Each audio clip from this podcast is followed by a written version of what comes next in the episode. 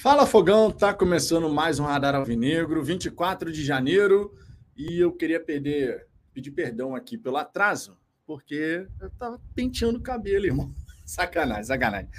Tava com probleminha técnico aqui, o StreamYard não tava reconhecendo a, a, câmera, e essa questão do som aí que a galera tá relatando na, na vinheta de abertura, cara, do nada isso começou a acontecer. Para mim, para mim aqui no estúdio, toca a vinheta mas para vocês aí depois não toca. Eu não sei porquê.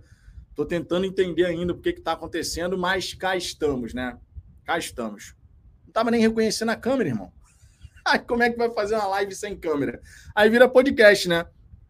Enfim, cá estamos, 24 de janeiro, para poder trocar uma ideia sobre o Botafogo. Hoje, que é um dia importante, claro, 18 horas, né? A partir das 18 horas, teremos a live do, do Fogão Net aí com o John Textor e, naturalmente, assim, um momento importante, né? Momento da gente saber algumas questões fundamentais pro, do ponto de vista do torcedor, questões que são debatidas nas lives, seja aqui no Fala Fogão, seja em outras lives.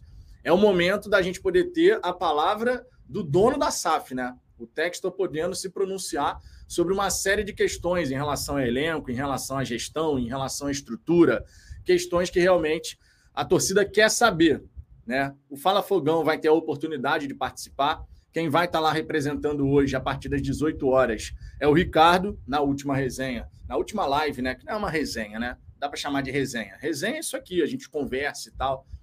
É uma coletiva virtual, né? Com a galera da mídia independente. Claro que nem todos os canais estarão presentes. O Fala Fogão vai ter essa oportunidade. Nossa pergunta já está formulada. E é uma pergunta interessante que eu não vou poder revelar aqui, logicamente, né? É, vocês vão descobrir isso lá durante a live do Fogão Net, mas é uma questão que a gente entendeu, tanto eu quanto o Ricardo, a gente entendeu como pertinente dentro daquilo que é tão debatido nas lives do, do canal e em outras resenhas também, né? Então, a gente vai ter um monte de perguntas, tá? Eu tive acesso a algumas perguntas Repito, não vou dizer quais são as perguntas aqui, porque obviamente vocês vão ficar sabendo durante a live do Fogão Net. Mas eu já vi algumas perguntas e são perguntas bem interessantes, tá? Perguntas sobre estrutura, elenco, sobre a parte gerencial. Então tem de tudo um pouco e certamente a gente vai conseguir extrair aí muitas informações interessantes do John Textor, que está no Brasil, mas logo mais, ainda hoje, vai ter um voo aí para voltar ou para os Estados Unidos ou ir para a Europa, né? Mas o homem vai viajar hoje, tá? Mas ele está no Brasil, inclusive, um dos motivos que o John Textor veio ao Brasil foi justamente em missão pelo Lyon, né? Ele foi lá no Flamengo tentar convencer o João Gomes a se transferir para a equipe francesa. E eu vi muito torcedor assim: pô, o John Textor veio ao Brasil, mas para resolver coisa do Lyon. Calma, muita calma nessa hora, né, minha gente? Para começo de conversa, é importante a gente sempre considerar que lá no Lyon, embora o John Textor tenha dito que ele não vai ficar se metendo o tempo inteiro na gestão do clube, porque tem o Jean-Michel Aulas, que é o manda-chuva por lá, que conhece o Lyon de ponta a ponta, né? Como se fosse a palma da mão dele, digamos assim. Mas a gente não pode desconsiderar que a janela europeia ela se encerra agora, no dia 31 de janeiro, né? Nos principais mercados, 31 de janeiro. E na, na, na, na Liga Francesa, é assim que vai acontecer. Ou seja, veio primeiro o diretor de recrutamento do Lyon, inclusive aproveitou ali para conhecer profissionais do Botafogo. E também o, o, John Textor, aproveitando essa vinda ao Brasil, foi lá para tentar resolver essa situação, porque daqui a sete dias se encerra a janela de transferência lá na França. E o Lyon tem interesse na contratação do João Gomes, que também está na, na mira aí do Wolverhampton da Premier League. Logo, é compreensível que, estando no Brasil, ele tente aproveitar para resolver essa situação. A gente tem que parar, na minha, na minha opinião, pelo menos, a gente tem que parar com essa historinha de ciúme, ciumeira. As coisas no Botafogo têm que acontecer estando o John Textor aqui ou não. A gente sabe que, diversas vezes, quando o John Textor está no Brasil, algumas questões se resolvem de forma mais célere, isso é verdade, mas a nossa cobrança não é pelo John Textor estar aqui. A nossa cobrança tem que ser das coisas serem resolvidas, independente dele estar aqui ou não. Certo? Então, quando eu vejo o torcedor com pô, ciumeira, porque ele veio resolver coisa do Lyon, não sei o quê, contratação para o Lyon, a gente tem que simplesmente ignorar essa parte de ciumeira, porque cada clube vai ter lá a sua, sua importância dentro da Eagle Football. A do Botafogo, logicamente, em termos históricos, de marca, é uma importância muito grande, mas tem muito por fazer para que a gente possa realmente chegar no nível estrutural, por exemplo, de outras equipes do grupo, como é o caso do Lyon e do Crystal Palace, principalmente. A estrutura do Molenbeek também é muito boa, melhor do que é, por exemplo, a do Botafogo. Então a gente está muito atrás nessa parte e por isso a gente tem que ver as coisas avançarem, independente da presença do Textor ou não. Pelo menos é a minha visão, obviamente. Né? É a minha visão nesse momento. Vamos em frente aqui. A gente vai conversar bastante sobre isso, tá? Essa live de hoje realmente vai ser muito, muito interessante para a gente poder averiguar um monte de coisa aí que é do interesse da torcida. Então, vamos em frente. Deixa eu dar aquela passada inicial na galera do chat. Luiz Mobílio, hoje é o dia. Fala, Gentile. Vitão é outro canal. é, o Gentile é lá no Fogão Net. O Vitão é aqui no Fala Fogão. Roberto Alves, bom dia, bom dia, boa tarde, Vitão. A única coisa esse ano que importa é obra do CT. Cara, eu não vou nesse extremo assim, não. Falar que a única, a única coisa que importa na, na temporada para o Botafogo é o CT, não é verdade. E a gente sabe que não é verdade. Você também sabe que não é a única coisa que importa. Temos sim um ponto muito importante em relação a avanços estruturais. Precisamos que nessa temporada a gente veja um avanço bem considerável nessa, nessa área. Agora, tratar como a única coisa importante não é verdade. A gente precisa fazer um bom campeonato brasileiro, buscar uma Libertadores, alcançar os objetivos traçados dentro das quatro linhas, né? Porque isso dialoga com o que acontece fora das quatro linhas, né? A gente nunca pode esquecer que um extracampo forte também favorece um campo e bola forte. Então, nessa temporada, a gente quer ver o Botafogo no Campeonato Brasileiro indo melhor do que foi no ano passado. Na Copa do Brasil, a mesma coisa. Quem sabe chegando na final da Sul-Americana para buscar essa taça. Então, nós temos os nossos objetivos, sem a menor sombra de dúvida, né? Ronaldo Marcatini, boa tarde, meu camarada. Boa tarde, Ronaldo. Tamo junto, cara. Sérgio Paiva, boa tarde, Vitão. Hoje teremos a live do Fogão Net. Fala que eu discuto. Live do Fogão Net a partir das 18 horas. O Fala Fogão estará presente. Ricardo Zambuja vai nos representar nessa resenha. Estarei acompanhando a resenha como vocês do lado de cá ou melhor, do lado daí. Quem vai estar do lado de cá das câmeras é o Ricardo. O Giuseppe, boa tarde, Vitão. José Carlos, estamos junto com o nosso escolhido John Textor. Hoje é o dia da gente saber muita coisa bacana, né? Fabiano Ribeiro, Botafogo precisa de laterais, meias, atacantes. Essa primeira janela se fecha quando? 4 de abril, tá? Essa janela vai se encerrar no dia 4 de abril. É, deixa eu até confirmar, porque as datas mudam, né? Janela, transferência, a gente busca aqui. Mas, se eu, se eu não me engano, é essa informação mesmo. Janela de Transferência Brasil 2023. A janela vai do dia. Peraí, deixa eu ver aqui certinho passar. Do, do dia 11 de janeiro ao dia. Ô, oh, cacete, cadê aqui? Ah... Ué? Vai passar a informação. Ah, tá. 4 de abril mesmo. A informação estava mais abaixo aqui. Então é até o dia 4 de abril. Tá? Abril no dia 11 de janeiro, vai até o dia 4 de abril. Por isso que eu falei, por isso que eu falei, que a gente tem que parar com essa ciumeira, porque o John Textor foi, foi, foi veio aqui ao Brasil para resolver questão de transferência do Lyon, porque a janela lá se encerra no dia 31 de, 31 de janeiro. Então, assim, é diferente. O período que a gente tem ainda de janela é muito maior. Repito, a nossa cobrança tem que ser para que as coisas no Botafogo possam se resolver independente da presença ou não do John Textor no futebol brasileiro, aqui em território nacional. Esteja o John Texton nos Estados Unidos, na Europa, em qualquer lugar, as coisas no Botafogo têm que seguir caminhando, têm que continuar sendo resolvidas. Então, essa história do John Texton, aproveitar a vinda ao Brasil para resolver a questão do Lyon, isso não me incomoda em absoluto. De verdade. De verdade mesmo. Edivan Batista, Vitão, qual vai ser a sua pergunta para o texto se você for participar? A gente vai perguntar sobre questão de montagem de elenco, essas relações ali para montagem do elenco. Tá? Não vou entrar muito a fundo, porque naturalmente vocês têm que conferir a resenha lá, né? a live, melhor dizendo, lá no Fogão Net. Mas a gente vai perguntar sobre essa questão de contratações, não quem vai ser contratado, tá? Por um outro ponto de vista que é muito debatido aqui no Fala Fogão. Caslu Jade, boa noite, Rildo. Ops, Vitor. Boa tarde. Boa tarde, Calo. Você é um brincalhão, Caslu. É um brincalhão. Tamo junto. Mendola da Silva. Já dei meu like, Vitão. Boa tarde. Tamo junto, cara. Valmir Santos, Vitão, boa tarde. Antes de começar, rega a planta. A Dias ela está murcha. Não tá, não, cara. Eu, eu rego essa planta aqui todo santo dia, cara. Só que a folha, ela aqui pesa. Aí ela faz assim. Mas ela não tá murcha, não. Todo santo dia eu rego, cara.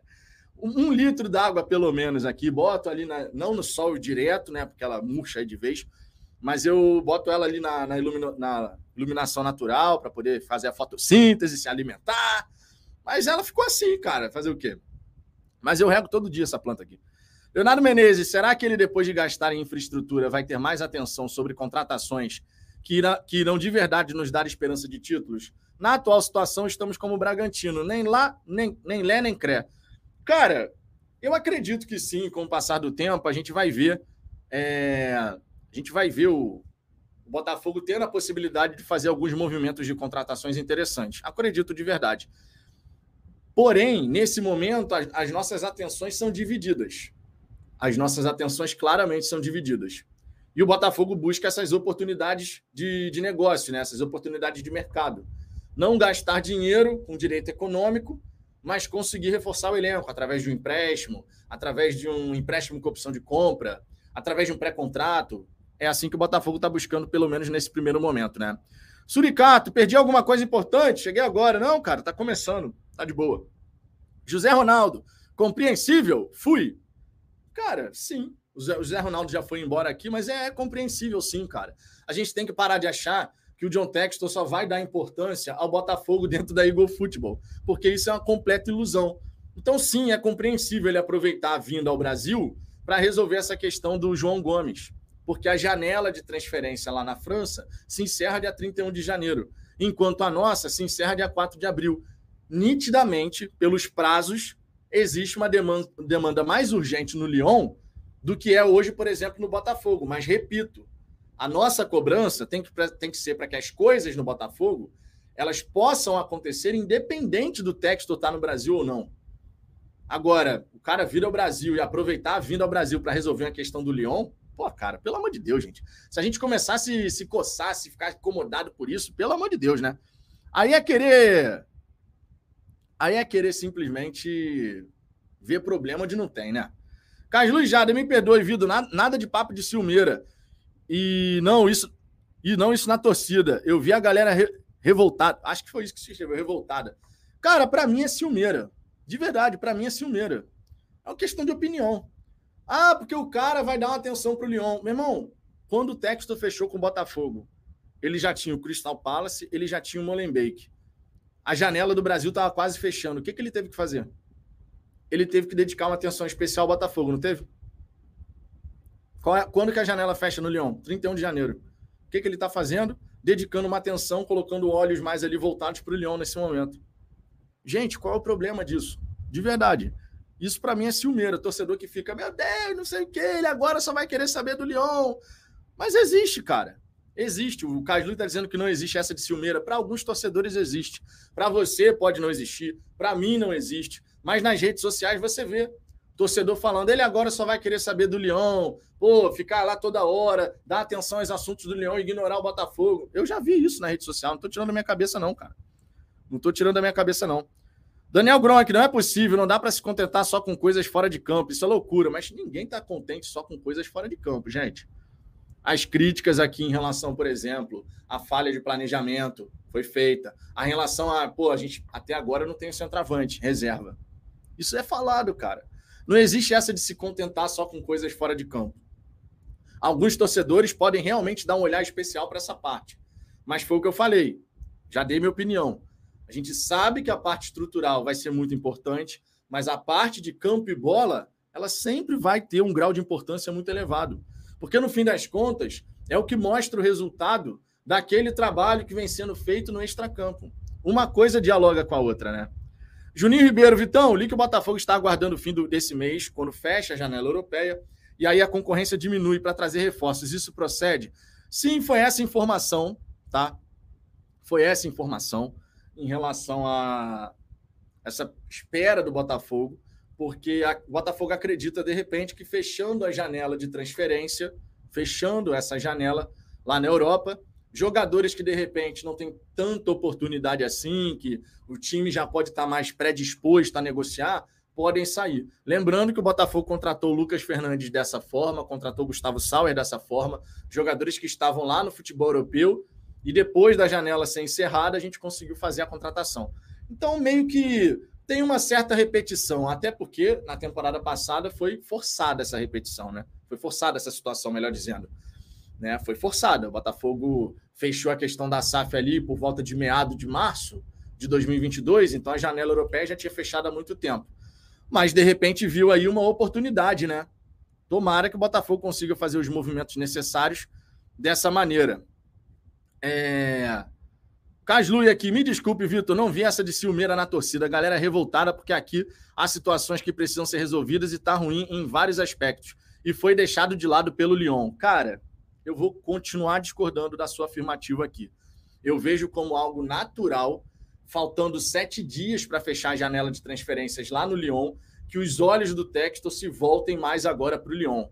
Por isso que a questão de temos que resolver as coisas no Botafogo, independente da presença ou não do Textor por aqui. O Botafogo ele tem que conseguir caminhar. Se a gente ficar sempre nessa dependência de que, ah, não, quando o Textor vem, as coisas avançam, quando o Textor não está aqui, as coisas vão mais devagar. Isso, isso não pode acontecer. Isso não pode acontecer. Quem está no Botafogo tem que ter autonomia para decidir, certo? Porque a gente ficar nessa dependência do Textor estar no Brasil para a gente poder avançar com alguns assuntos importantes, vai ser sempre complicado, cara. Então a cobrança ela tem que ser muito em cima disso, na minha opinião, pelo menos. Essa história de ah, ele veio o Brasil resolveu coisa do Lyon. Porra, cara, não me incomoda. Desde que as coisas no Botafogo possam avançar. Dentro dessa estratégia, inclusive, de esperar, de esperar a janela europeia fechar, a gente já sabe que nesse período até 31 de janeiro não devemos ter novidades de contratações, certo?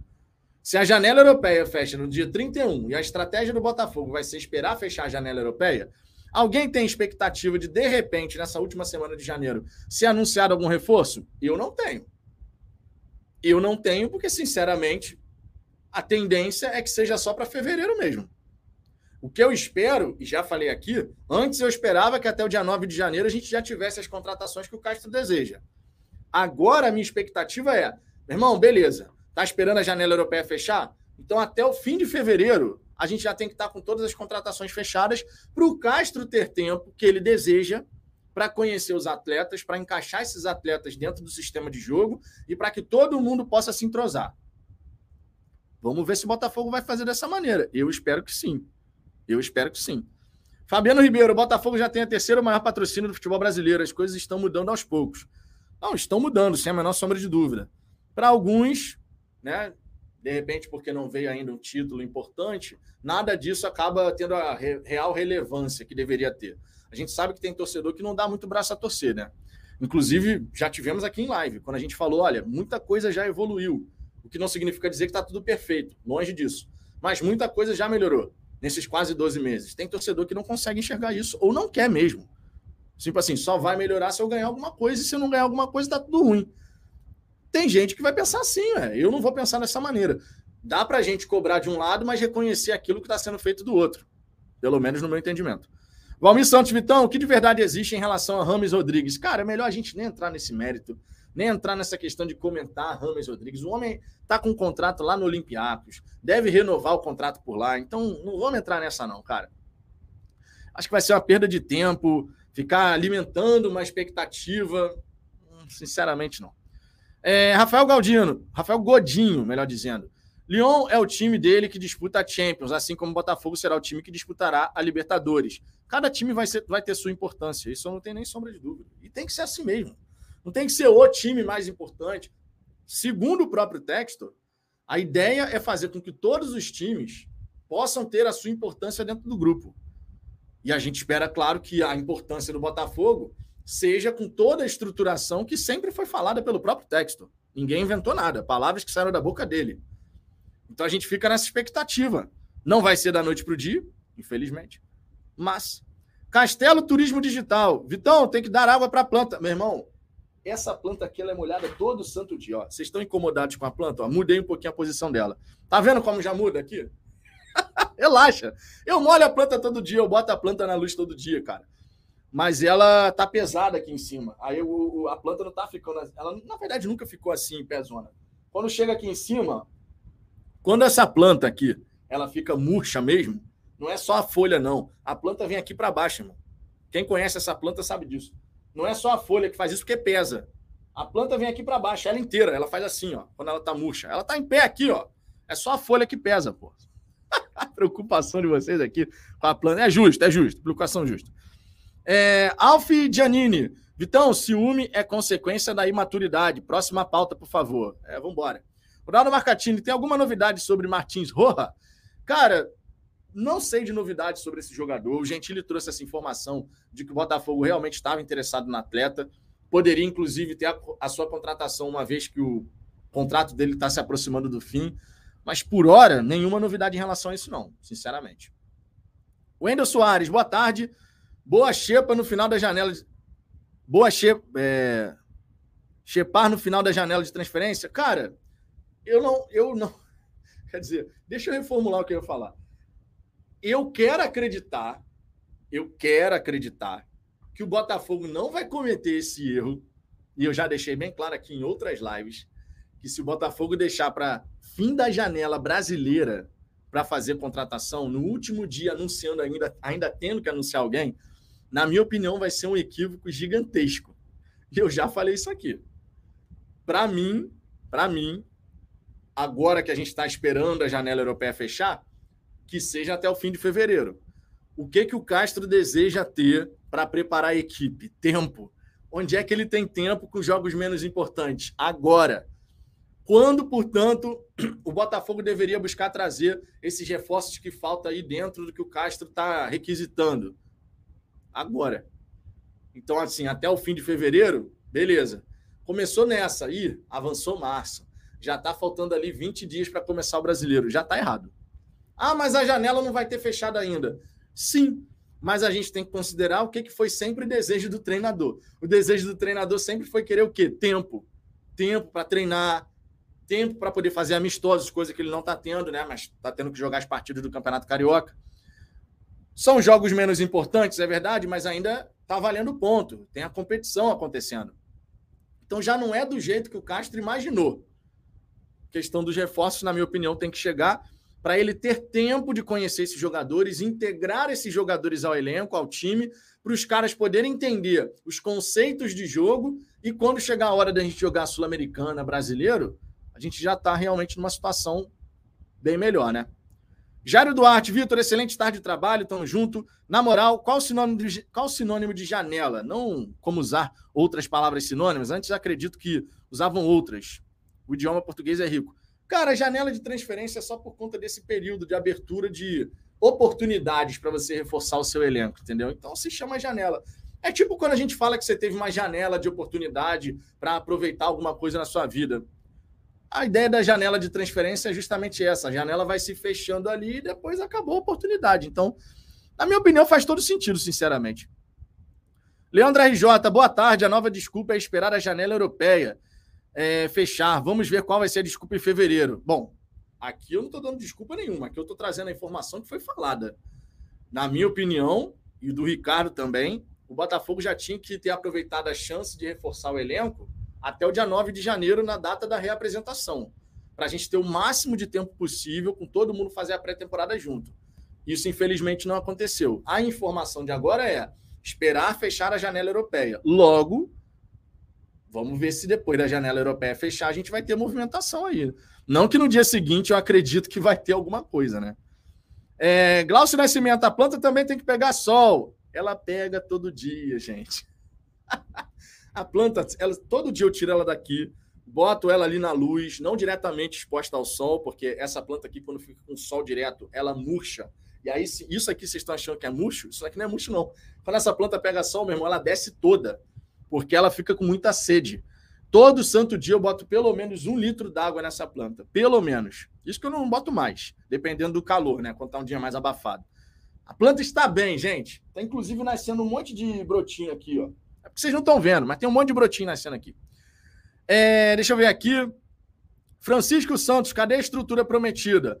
essa é uma questão que vai ser abordada, obviamente, nessa live das 18 horas, a partir das 18 horas, lá no Fogão Net. Conforme eu disse, eu tive acesso a algumas perguntas que vão ser realizadas hoje e parte estrutural está lá integrada nessas questões aí que vão ser levantadas. Então a gente vai ter algumas respostas. Claro que sempre é importante considerar que a pergunta vai ser feita e o texto pode dar aquela ensaboada, né? A gente sabe que pode acontecer. Às vezes vai ter uma pergunta que ele vai, hum, vou sair pela tangente. E não é uma resenha. Esse é um ponto sempre importante para vocês entenderem. Não se trata de uma resenha, se trata de uma coletiva. Tu faz a sua pergunta, a pessoa responde e vai para a próxima pergunta. Então não existe a possibilidade de ter uma réplica, uma tréplica. Isso não existe. Já estou comunicando isso aqui, porque certamente vai ter resposta do texto que poderia engatilhar com uma outra questão, um outro questionamento, só que as perguntas já estão definidas. Cada um pensou na sua pergunta, né, da galera que vai poder participar. Infelizmente, dessa vez, muitos canais acabaram não podendo ser convidados, porque a gente vai ter um tempo mais limitado. Segundo o próprio Gentili falou ontem na live do Fogão Net, essa questão dos participantes foi definida em conjunto com o próprio clube e a gente vai ter a oportunidade de fazer a nossa pergunta. Fiquei muito feliz por isso, logicamente, triste por alguns amigos da mídia independente que não vão poder participar, fazer suas perguntas, né? Seria muito legal, quanto mais perguntas a gente tivesse, com mais canais ali, a gente poderia abordar várias questões que, de repente, alguma coisa pode ficar de fora. Mas vai ter pergunta sobre estrutura, vai ter pergunta sobre elenco, vai ter pergunta sobre gestão, vai ter pergunta sobre várias categorias, justamente buscando extrair o máximo de informação do, do John Textor, tá? Então vamos ver, vamos ver. Leonardo Moraes, boa tarde, Vitão. Eu só quero a Sul-Americana esse ano. Todos nós, né, cara? Regina Souza, vai participar da live do texto, Vitão? O Fala Fogão vai participar com a representação do Ricardo. Hoje eu estarei, assim como vocês, acompanhando a live do Fogão Net pela televisão. Vou botar lá na Smart TV acompanhando a resenha. A resenha não, a live. Eu tenho mania de falar resenha aqui. Mas é uma live, essa coletiva virtual aí com a galera da mídia independente. Então, estarei acompanhando, certo? Junto de vocês e o Ricardo vai estar lá representando o Fala Fogão. Na última live né, que teve, eu participei, nessa agora o Ricardo. E a gente vai né, fazendo essa alternância. É, Alexandre Rodrigues, você gosta do João Textor? Cara, o cara comprou o Botafogo, o cara deu uma perspectiva para o Botafogo, nem tudo está perfeito. Eu não esperava que tivesse, com 10 meses de SAF, tudo perfeito. Então, sim, me tratou super bem quando eu tive a oportunidade de fazer a entrevista com ele lá em Londres tratou minha esposa super bem, serviu café para minha esposa, foi super gentil. Então, sim, cara, gosto do texto, não tenho relação com ele, obviamente. Né? O máximo que eu consegui fazer ali depois da entrevista, trocar um e-mail para falar do problema que estava gerando na Voucher Seguro, ele respondeu, né? Chegou e falou: é, a gente está trabalhando em cima disso, tanto é que mudou a fornecedora, né? Não é mais Voucher Seguro, é ingresse.com. Então, assim, cara, eu não mantenho contato com o texto, não é meu amigo, não tem essa relação próxima. Mas às vezes que a gente teve essa oportunidade de contato, foi gentil, foi educado, né? Então, assim, sim, tem meu apreço como pessoa, né? Nessa distância, obviamente, não é uma relação de amizade, mas tem meu apreço. Isso não significa dizer que a gente não pode cobrar quando alguma coisa não tiver do jeito que a gente acha que deve estar, né? E a gente faz isso aqui no canal. Muito embora tenhamos um grupo de torcedores aí que, sinceramente, sempre acha que se você fala um mas pronto, já está passando pano. E aí a gente leva na galhofa mesmo, porque essa história de passa-pano não nos atinge, meu irmão. Caslu Jada, Vitão, você não entendeu. Eu falei exatamente o que você disse. O Bota foi deixado de lado em detrimento do Lyon. Vários assuntos que não andam pela centralização, porque em vez de ir no Urubu, não resolve CT com os Salles. Aí é que tá, ô Caslu. Não é. A questão é. Hoje, o texto. Vamos lá, ele não passou o dia inteiro no Flamengo. Ele passou um período, foi lá para tentar resolver e depois saiu. Foi para o Botafogo. Meu irmão, a gente não pode achar que, ah, não, porque ele foi lá resolver coisa do Lyon, o Botafogo está de lado. Menos, cara. Menos. Menos. E outra, ah, vai resolver a questão do CT com os Moreira Salles. Você acha que eles não conversam? Eles já conversaram sobre isso. Eles só não chegaram ainda num denominador comum. Ou se chegaram, não foi comunicado, não foi externado às vezes eles já chegaram no denominador comum. Olha, a gente está usando o Lonier agora e quando chegar um dado momento a gente vai comprar o Lonier. Ou então vocês vão ter uma ação, a parte das ações da SAF. Isso pode simplesmente não ter sido externado, não foi tornado público para a galera essa decisão. Então, cara, a gente tem que, eu repito, a gente não tem que ficar na dependência do texto. Eu sei que você está falando que tem a centralização, a gente já falou sobre isso aqui várias vezes, que a impressão que dá é realmente que as coisas ficam centralizadas no texto, na ponta ali final. Mas essa história de torcedor ficar revoltado porque ele está dando atenção para o Lyon, meu irmão, foi a mesma coisa no Botafogo. Foi a mesma coisa no Botafogo, assim que ele fez a aquisição do Botafogo. Faltavam alguns dias para encerrar a janela brasileira e ele se debruçou sobre as questões do Botafogo. Ele fez até reunião com agente de jogador para tentar acelerar, agilizar alguma negociação. Vocês lembram que ele fez reunião com o Deco? ele participou da reunião com o Deco na tentativa de contratar o Bruno Tabata, que estava já tudo engatilhado com o Botafogo quando o esporte de Portugal deu para trás. Ele fez a mesma coisa, cara. Ele fez exatamente isso quando comprou o Botafogo. Agora, faltando sete dias para fechar a janela lá para o Lyon, ele está fazendo a mesma coisa. Então a gente entrar nessa de que, pô, pelo amor de Deus, o Texas só está dando atenção para o Lyon. Ele vai dar atenção para o Lyon, ele vai dar atenção para o Crystal Palace, ele vai dar atenção para o Botafogo, para o Molenbeek faz parte do negócio. Ele não tem quatro times no grupo. Então ele vai ter que dar atenção para todo mundo. Só que a nossa cobrança tem que ser para que as coisas no Botafogo possam andar, mesmo que ele não esteja ali focado no Botafogo. É isso que a gente tem que sempre chegar e falar aqui. Que é o que a gente espera que possa acontecer. Por isso, inclusive, a gente fala tanto da contratação de um CEO que esteja totalmente alinhado à visão do texto que seja um cara que realmente entenda a visão do texto e tenha autonomia para fazer o trabalho dele. Porque as coisas vão avançar melhor dessa maneira. Certo? Então a gente ficar vendo o torcedor revoltado porque ele deu atenção para o Lyon. Pô, meu irmão, é, é, compreensível. Sim, é compreensível que faltando sete dias para fechar a janela lá para o Lyon, que ele deu uma atenção especial ao Lyon. É compreensível. Queira a gente ou não, goste a gente ou não, é compreensível. Carlos Adriano, eu fico com o pé atrás com o Textor também. Cadê o terreno para a construção do, do CT? Ninguém sabe onde é. Essa é uma questão, essa é uma questão importante, porque a gente já está com quase um ano de SAF, quase um ano, né? Foi em meado de março ali que foi concretizado, e a gente ainda não tem a definição do terreno. Beleza, a gente sabe que o Botafogo está conversando com a prefeitura para resolver lá a questão de, olha, a gente fica com o Newton Santos, mas a gente vai receber esse terreno aqui. A gente sabe que está rolando tudo isso. Mas eu espero que essa questão do terreno seja resolvida o mais rápido possível. Até porque se criou uma expectativa muito grande em relação a 2022, quanto a essa parte estrutural, muito por conta das próprias declarações do texto, né? Não, já fui visitar alguns terrenos e tal, a gente já está olhando isso. E dava sempre aquela sensação de que a gente estava na boca do gol de resolver essa parte de onde vai ser. Nesse momento, a única coisa que a gente sabe, e já, já é uma informação até velha, é de que a Prefeitura do Rio de Janeiro e o Botafogo estão conversando para se chegar a uma definição em relação a isso, sobre o terreno. Espero de verdade que a gente possa ver as coisas acelerarem nesse quesito, até para que as obras possam ser realizadas, né? Você define o terreno, define o projeto, sempre muito importante. Aí você tem que fazer estudo do, do, do solo, não sei o quê, tem um monte de coisa, né? Não é simplesmente definir o terreno, começa a construir. Você tem que fazer o projeto, tem que estudar o solo para entender quais são as intervenções que você vai ter que fazer naquele solo. A gente sabe que lá na Zona Oeste, lá na Barra da Tijuca, Recreio dos Bandeirantes, em muitos lugares, o solo ele não é tão firme assim, então você tem que ter uma condição ali, uma situação especial para poder resolver como que você vai construir tudo e tal, não sei o quê. Então, assim, tem muita coisa para fazer em relação a isso. Por isso que eu fico nessa expectativa, assim como o Ricardo, certamente, da gente poder resolver essa questão do, do terreno, de onde vai ser, o mais breve possível. Porque, olha só, para a gente ter um projeto de centro de treinamento, é diferente do que o Leão Xavier fez, por exemplo. O o Leão Xavier fez foi, baseado na planta do Lonier, o Leão Xavier fez aquele projeto partindo da torcida, né? Ele até colocou dessa maneira, é um projeto da torcida. Né? Obviamente tem o responsável, que era o Leão, e a, a colega dele de trabalho, que eu esqueci o nome dela agora me perdoe, mas foram duas pessoas, não foi o Leão sozinho, né? Teve o Leão e a amiga dele lá, tá até no, nos créditos do projeto.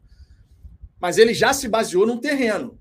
A mesma coisa vai acontecer quando o Botafogo fechar esse terreno com a prefeitura. Baseado no terreno, você constrói um projeto, você elabora esse projeto. Então não é definir o terreno, a obra vai começar. Não é. Não é. Definir o terreno, o desenho do projeto vai começar. Aí você tem que fazer o estudo topográfico, tem que fazer um monte de coisa. Então, Eu espero que a gente possa resolver pelo menos a definição do terreno o mais breve possível. A gente sabe que vai demorar uns dois anos e meio, três anos para concluir a construção de um centro de treinamento, né? São obras que realmente vão levar algumas temporadas aí para serem finaliz, finali, é, finalizadas, mas essa, essa questão precisa evoluir, sem a menor sombra de dúvida. É, Carlos da Costa, não, não tá dando para acompanhar o chat, não. É muito pessimismo. É, por diversas vezes tem isso. Sérgio Ferreira, Vitor, não pode pensar pequeno, vamos viver o planejamento. Não, essa história de pensar pequeno aqui não vai existir, não. Eu já disse, cara. As pessoas muitas vezes confundem. Você falar em ter paciência, né? De olha, gente, a gente tem que ter paciência, as coisas não vão ser da noite para o dia, tem que construir muita coisa no Botafogo. Com você está pensando pequeno, está gostando de não estamos ganhando título, então tá bom. É óbvio que não tá, né, gente? Pô, meu irmão, olha só, na escala de cobrança, Botafogo, onde você tem num, extremo a galera que diz amém para tudo. Tu não pode criticar uma vírgula. Tudo tem que dizer amém. Tá errado. Na minha opinião, tá errado. Já falei isso aqui várias vezes. No outro extremo, você tem a galera do cobra tudo e todos o tempo inteiro. E aí, muitas vezes, até confunde ser crítico com criticar tudo e todos de forma ininterrupta. Só sabe fazer isso, só, só sabe reclamar. A gente tem os dois extremos. Esses dois extremos aqui, para mim, tá errado. Eu, eu, sou muito claro quanto a isso. O melhor lugar para você permanecer é o quê? É nessa, nesse meio do caminho. Num dado momento você pode estar tá mais crítico em relação a alguma coisa que não está não tá te agradando. Num outro momento você pode estar tá mais elogioso, porque você está vendo acontecer coisas no Botafogo que você fala, pô, muito bacana isso aqui. Essa capacidade de eu posso criticar, eu posso elogiar, inclusive de forma simultânea, eu posso aqui criticar a falha do planejamento, mas eu posso elogiar pô, o desempenho fantástico do departamento comercial. Eu elogiei de um lado, mas fiz uma crítica do outro. As coisas podem conviver. Só que para muita gente não dá para conviver. Ou eu só critico ou eu só elogio. Esses dois extremos aqui, na minha opinião, não tá com nada. Não tá com nada. Tem torcedor que, infelizmente, vive num extremo ou no outro. Paciência. Aqui no Fala Fogão a gente não vai viver dessa maneira. Vou elogiar, assim como o Ricardo, aquilo que a gente entende ser necessário e merecido. Quando merecer um elogio, que a gente elogie mas quando merecer a crítica, que a gente também a faça. Então a gente busca levar dessa forma. Não vamos agradar todo mundo, faz parte do jogo também, porque cada torcedor vai ter sua visão e seu perfil, inclusive, de como cobrar e elogiar o Botafogo.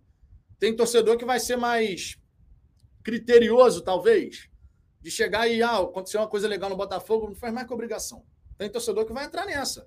Enquanto vai ter outro que, na mesma situação, vai falar: pô, muito bacana, irmão. Muito legal isso aqui são diferentes perfis, cara.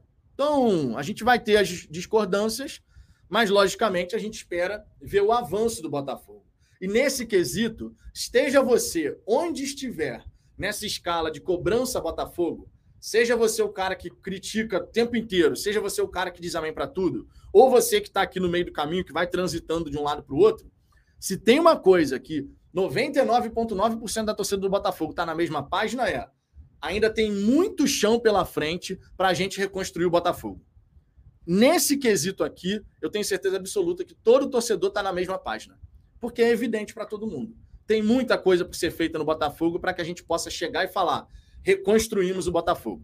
100% modificado, estrutura de ponta na base, no profissional, rede de observadores, departamento comercial conseguindo resultados cada vez melhores, dentro de campo, o time jogando cada vez melhor. O caminho é longo ainda. Acredito que nesse ponto está todo mundo na mesma página. Agora, a pressa para chegar lá, o imediatismo ou a paciência maior, isso vai ser de cada um. Johnny Mendes, só vamos saber se essas informações são verídicas logo mais à noite com o John Textor, falando aqui a respeito de alguma questão que eu estava comentando antes. Iremar Sorrabi, Vitão, você acredita que o Luiz Castro desanime e desista do Botafogo devido às promessas de reforços não acontecerem? Cara, então. Então, Sobre essa questão do Castro, nitidamente ele não está 100% satisfeito, porque, claro, imagino, e ele até falou isso na primeira coletiva, todo treinador quer ver o seu time ser reforçado. E ele, inclusive, já falou: a gente ainda não tem um centroavante. Faltam três jogadores, pelo menos, daquilo que ele pediu. Pelo menos três, certo? Então, obviamente, tem uma. alguma coisa que incomoda Vamos botar assim. Não vou dizer que ele está insatisfeito de estar no Botafogo, porque eu não acho que seja o caso. Você vê na entrevista do Castro ele satisfeito, dando a coletiva ali, falando com a galera, respondendo numa boa. feliz pelas, pela mudança nos três campos do Lonier, reconhecendo o trabalho do Mazuco, da galera que pô, fez o possível ali para poder fazer as coisas avançarem. Então, o Castro, ele está satisfeito por um lado, mas por outro, tem algum incômodo. Eu entendo que isso é normal, inclusive, porque a gente tem muito por fazer, justamente porque tem muito por fazer. Agora, o Castro já deu uma declaração, palavras dele, que ele quer ser campeão. Ele veio para o Botafogo também para ser campeão. Para ser campeão, a gente sabe que a gente precisa evoluir em várias frentes. Não é só no time, não, tá? A parte estrutural que ele tanto exigiu no ano passado e que certamente ele vai continuar exigindo, porque o que foi prometido ao Castro não foi só o Lonier. O que foi prometido ao Castro foi uma outra parada, inclusive muito focado no desenvolvimento de novos talentos. Com ele podendo ali falar, né, das orientações na estruturação dessa, desse novo centro de treinamento para a base, por exemplo. Então, o que foi prometido para o Castro é muito mais amplo do que meramente cuidar do time profissional. Naturalmente, se a gente começa a conectar esses pontos, essas pontas, o que, que a gente vai ter? O contrato do Castro vai até o fim do ano. Se o Castro chegar no fim da temporada e chegar a uma conclusão de que, pô, cara, eu quero ser campeão, mas as coisas aqui no Botafogo não estão acontecendo na velocidade que eu desejo, o que eu gostaria, pode ser que ele saia. Até o fim do ano, a gente tem a certeza que o Castro permanece. Ele tem contrato com o Botafogo, vai cumprir esse contrato. A gente não sabe se no fim do ano, por exemplo, outras equipes podem tentar tirar o Castro do Botafogo. Existem concorrentes, logicamente, né? Alguém que pode chegar e falar: ó, Botafogo tá dando mole lá com o Castro, vamos pegar o cara. Isso pode acontecer. Assim como pode vir times de fora do Brasil interessados na contratação do treinador. Porque é um cara que fez o seu nome lá em Portugal, fez o seu trabalho lá no Porto que é muito reconhecido por seus pares, né, por clubes, foi campeão na Ucrânia e tal. Então ele já tem uma amostra de bom trabalho e por isso pode chamar a atenção de outras equipes. Cabe ao Botafogo fornecer as condições necessárias para o Castro querer permanecer. Né? Obviamente, ele também tem que apresentar resultado e a gente espera que a consistência da equipe seja melhor nessa temporada do que foi no ano passado mas vai caber muito ao Botafogo mostrar para o Castro que o desenvolvimento desse projeto que lhe foi apresentado, que a gente vai caminhar bem firme nessa direção. E a parte estrutural certamente tem um percentual ali bem relevante, bem significativo nessa história. A questão do, dos jogadores, logicamente, né? A gente sabe que ele quer reforços e tal, e o Castro mesmo já deixou bem claro. Todo treinador gosta de reforços, mas se não chegar, eu vou ficar satisfeito. Aquele papo que o treinador fala, né, para não criar um conflito aí público. Então, assim, vamos ver, cara, vamos ver, vamos ver. Ronaldo Marcatini, pessoal, ainda bem que quem cuida da Luna é a mãe, porque ele não consegue cuidar da planta. Fala mal. Pô, foi mal, meu amigo. Ô, Ronaldo, a planta tá bem, gente. Essa planta aqui, ela não fica totalmente assim reta, não, Pode deixar que, ó, terminando aqui, eu vou molhar de novo. Já molhei de manhã. Essa planta aqui bebe pra caramba, irmão. Bebe mais do que eu.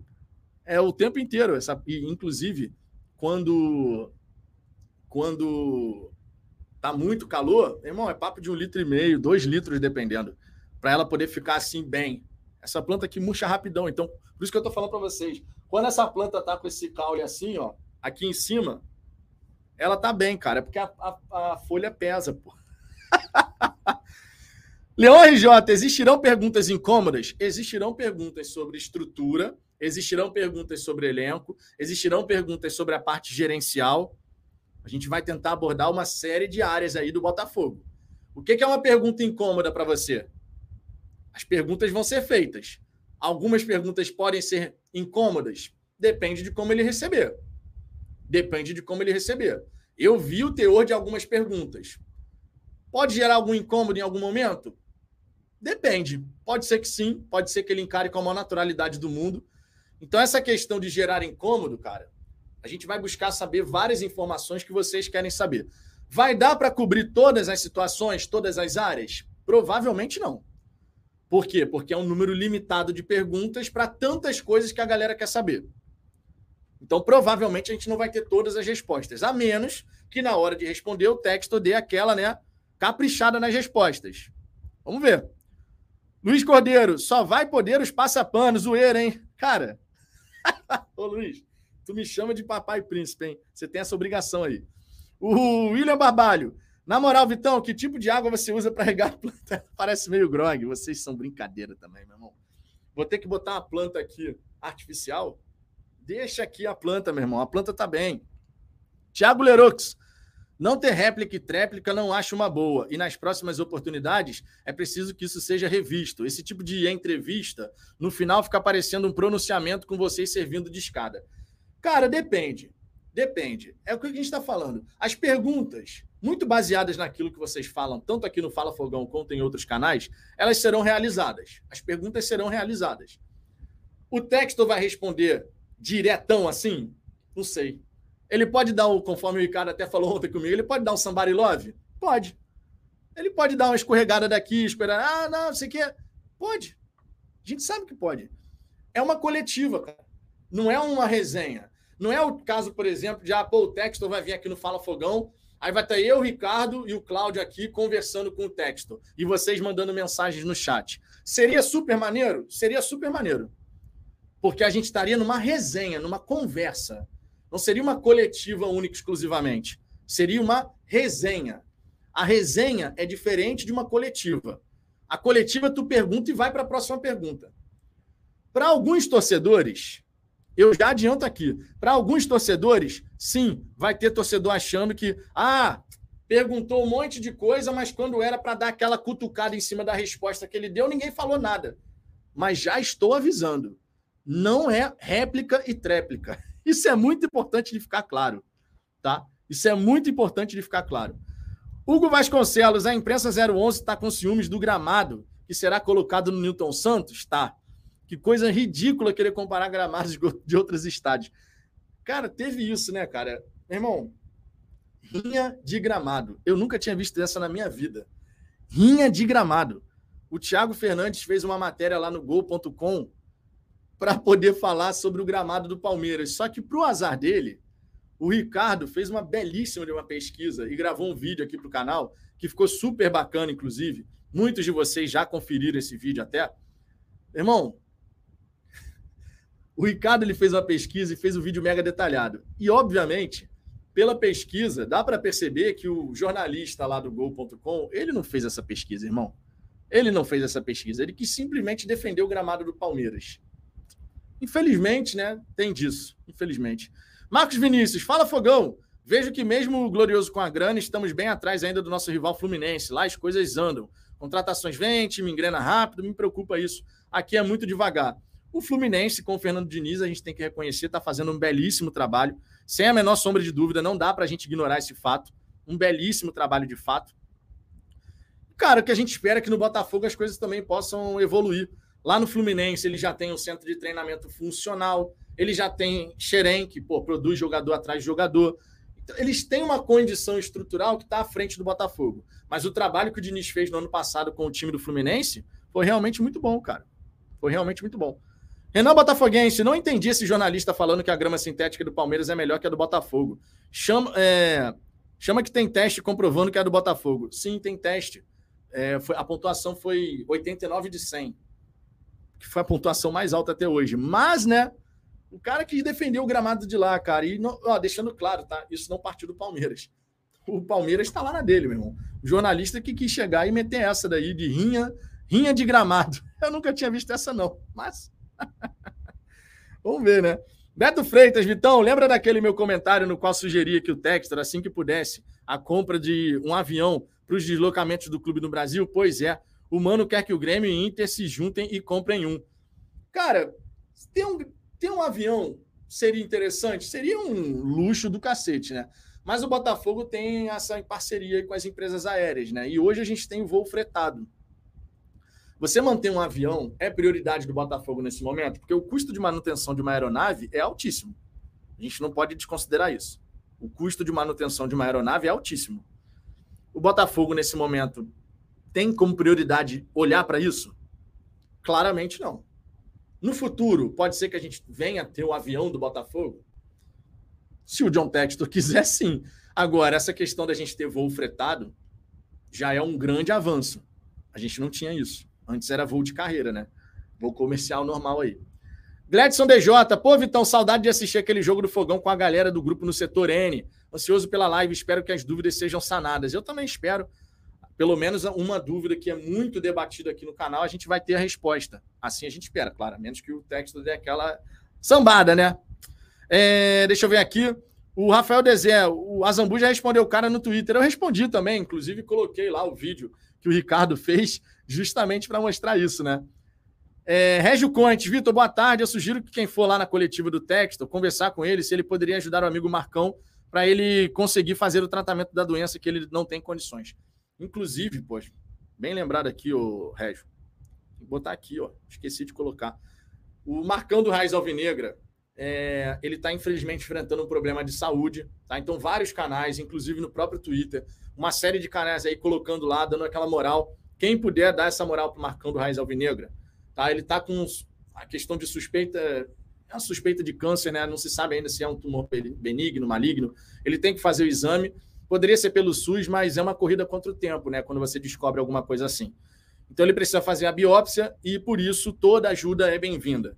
Então, se você puder dar aquela moral, enviando um pix para o Marcão do Raiz Alvinegra, para uma campanha solidária aqui, Raiz Alvinegra 89, tá? Raiz Alvinegra 89 arroba gmail.com. E se você quiser ajudar de uma outra maneira, de repente, pô, não tem como ajudar com Pix, mas eu quero saber se eu tenho alguma outra forma de ajudar, manda uma mensagem para o Marcão também, que certamente ele vai, vai responder vocês, tá? Agora, sobre essa questão de chegar e falar com texto, é, não creio que a live seja o lugar adequado para falar sobre isso, tá? Porque aí você acaba colocando o texto numa saia justa do cacete em relação a algo que você tem que tratar ali, né? Olha, explicar a situação direito, o que está acontecendo, ver se teria alguma possibilidade. Pelo menos no meu pensamento, funciona dessa forma. Tá? Obviamente que a gente pode buscar, faz o contato, manda, explica a situação. Vai, vai resolver alguma coisa? Não sei, mas tentar, obviamente, dá para tentar. O não a gente já tem, tá? Agora, nessa live específica de hoje lá no Fogão Net, claro, as questões vão ser direcionadas especialmente para tratar de Botafogo, que é o que a audiência vai querer saber, tá? Não que as pessoas não gostem do Marcão, muito pelo contrário, tá? Mas até o próprio Marcão, obviamente, compreende que o momento ali da live do Fogão Net é uma outra parada. Tá? E você pode tentar resolver isso com texto, mandando de repente um e-mail, uma mensagem para ele. Gisley Vieira, Vitor, eu acho que tirando o ônibus, tanto a aeronave quanto qualquer outro transporte fretado ou em consignação para evitar os custos, pois tem muita manutenção. É, cara, não é, é muita manutenção. É muita manutenção. O custo de manutenção de uma aeronave, até para você sempre deixar a aeronave certinha, né, pronta para voar e tal, sem questão, sem falar questão de combustível, né? Querosene para aeronave é caro, então assim, a gente sabe que é puxado o negócio. Então não é prioridade do Botafogo, logicamente, nesse momento, né? Não é. Diego Araújo, Léus Bahia ligado no Fala Fogão. Tamo junto, ô Diego. Tamo junto, obrigado pela moral. É, Gilberto Petene, Deus ampare o nosso irmão. Vai dar tudo certo, força Marcão. Exatamente, cara. Exatamente. É... Marcos Rosa, Vitor, mudando de assunto. Tava vendo ontem a classificação do RWD o Molenbeek. Você sabe quantos clubes sobem para a primeira divisão e quando acaba o campeonato lá? Cara, se eu não me engano, sobem três clubes. Mas a gente pode ver isso agora. Se eu não me engano, é Pro League. Lá na Bélgica. Deixa eu ver aqui se é essa liga aqui. Só botar aqui no, no, no YouTube, Anderlecht aqui, ó. Anderlecht, classificação. E a gente vai ter essa informação, ó. Lá na, na Bélgica, três times caem, três times sobem. Na última temporada, o Molenbeek quase subiu. Só que ele perdeu no playoff final, cara. No playoff final, ele acabou não conseguindo. Agora o Molenbeek está tentando subir de primeira, né? Está tentando subir sem precisar passar por essa situação aí. Vamos torcer, cara. Vamos torcer. É legal, né, ver o, o time subindo. E, principalmente com os jogadores do Botafogo, né? vários jogadores do Botafogo por lá. O Barreto agora se machucou por lá, né? Vai ficar quatro meses afastado. O Luiz Oyama tá indo bem. O Riquelme também tá lá. O Enio. O Juninho voltou para o Brasil, né? Para jogar o Campeonato Carioca. Vamos ver se ele vai ser aproveitado, inclusive, né? Por exemplo, contra o Madureira. Será que ele vai ser aproveitado? Espero que sim, né? Porque ele voltou para isso. Voltou para jogar o Campeonato Carioca. Tudo bem que ele sentiu um probleminha, mas vai estar tá tudo bem. Ele vai poder jogar para mostrar futebol, né? A gente tem expectativa aí no futebol do Juninho. É, o Vinícius Lopes também está por lá. O Klaus agora foi para lá. Então, assim, a gente tem vários jogadores que passaram pelo Botafogo defendendo o Molenbeek, né? Ricardo Costa, Vitão, o Mauro César no canal All Sport criticou as SAFs de Botafogo e Vasco e criticou a troca de grama sintética no Newton Santos. E diz que o engenhão, né, que ele sempre se refere assim, foi construído pelo dinheiro público. Sim, foi construído com dinheiro público.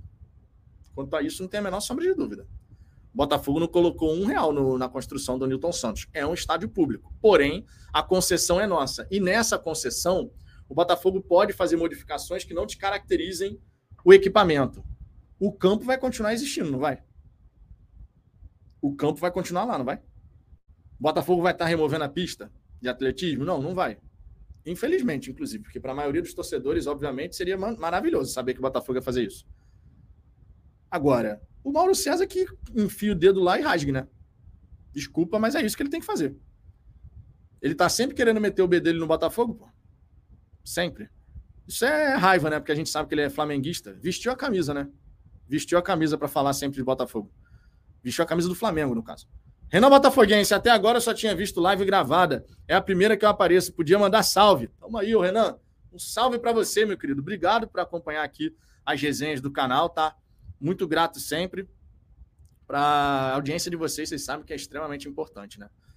Por, por, sinal, falar em audiência, deixa o like aí, por gentileza. Isso ajuda pra caramba a trazer mais botafoguenses para cá. A gente voltou a ter vídeos aqui no canal, seja com informações, sejam vídeos especiais, como foi esse, por exemplo, que o Ricardo gravou para falar da tecnologia do gramado que vai ser implementado no Newton Santos, ou então o vídeo que eu fiz aqui também falando das diferenças de investimento do Botafogo para o Lyon, também ficou super legal esse vídeo. Então a gente voltou com os vídeos aqui no canal para poder ter mais conteúdo. Algumas vezes a gente vai aprofundar sim o assunto, ter um vídeo especial sobre um tema específico para a gente poder aprofundar o assunto. Então se inscrevam, compartilhe os vídeos, as lives, ajude. E se você não conseguir acompanhar as resenhas aqui no YouTube, ao vivo, além de você poder conferir aqui depois, mas você também pode conferir lá no Spotify, no Google Podcast ou então no Apple Podcast, tá? A gente coloca os episódios por lá e dessa maneira você consegue acompanhar os nossos conteúdos de várias maneiras, tá? Em várias plataformas aí. Beleza? Então deixa o seu like, se inscreva. Ultrapassamos a barreira dos 27.300 inscritos. Graças a vocês, logicamente, vamos em busca desses 28 mil. Canal Audio Pop, o Maracanã foi construído com dinheiro público. Mauro César gostava dele, mas virou um idiota maior que era. É, cara, meu irmão, existe uma concessão, cara. A concessão é do Botafogo, foi renovada. A gente sabe que agora o Botafogo tem anos e anos pela frente aí com o estádio Newton Santos, até que se prove o contrário, né? Então a gente sabe que vai ser dessa maneira. Então, cara, essa historinha de ficar chateadinho porque vai colocar grama sintética, meu irmão, não vai desconfigurar o equipamento. Pelo contrário, vai dar a oportunidade do estádio Newton Santos ser utilizado para outros fins. Ou seja, você vai tornar superavitário um equipamento que historicamente, desde 2007, é deficitário. Meu irmão, era para ser visto com bons olhos, só que logicamente é algo em prol do Botafogo, né, meu irmão? É algo que beneficia o Botafogo. E o Mauro César, que é algo que beneficia o Botafogo, sejamos realistas, né? Toda hora ele tem alguma crítica para fazer, alguma coisa para diminuir. Toda hora, cara. Realmente, o Mauro César, antigamente, ele não era desse, desse jeito, não. O Mauro César, antigamente, não era desse jeito, não. E quando eu falo antigamente, eu já falo de bons anos atrás, tá?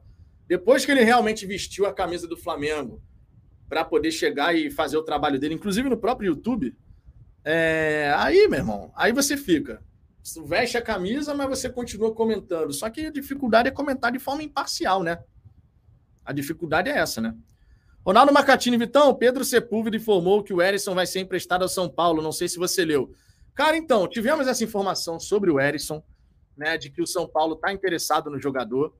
É, e agora o jornalista português, inclusive, peraí, peraí, peraí, peraí. Ô, Ronaldo, pô, peraí, peraí, rapidinho, rapidinho. Ah, fazia tempo, hein? Fazia tempo, hein? Breaking news!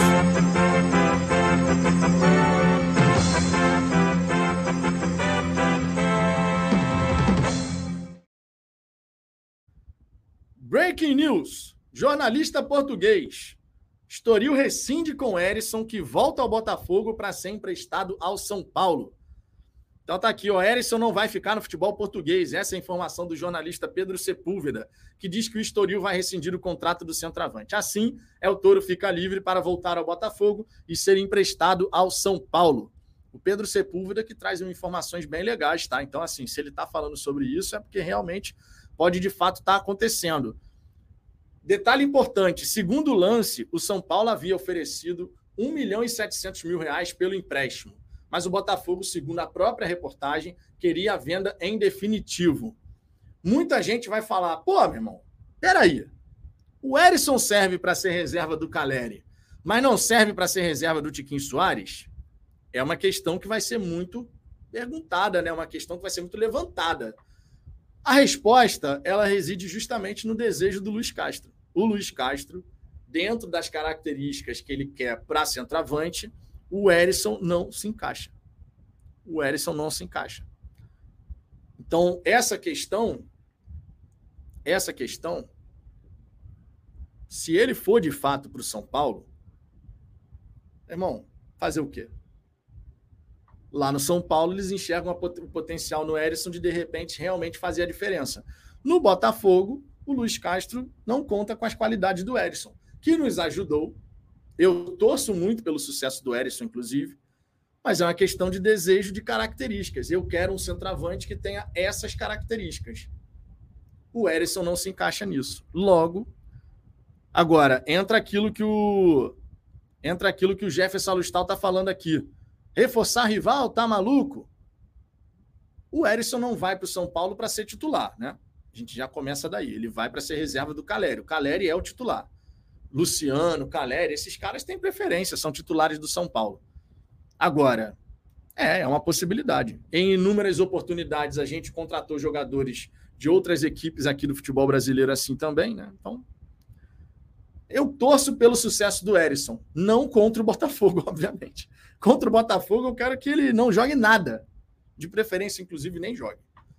Thiago Fayad, se o jogador não se encaixa no time do Luiz Castro, era bom esse empréstimo para algum clube que dê vitrine para o jogador. Entretanto, eu tenho ressalva: a maioria dos jogadores que foram para o São Paulo não deram certo. É, e no São Paulo ele vai ser reserva, né? Lá na Europa, o Erisson tem 11 jogos disputados pela Liga Portuguesa, tá? Não estou considerando a Copa lá de Portugal, não, Taça de Portugal. A Liga Portuguesa, estilo Campeonato Brasileiro, 11 jogos, sendo que 10 ele começou como titular e ele tem dois gols por lá. Então ele não conseguiu ter números interessantes lá na Liga Portuguesa. No Botafogo, ele teve números bem legais.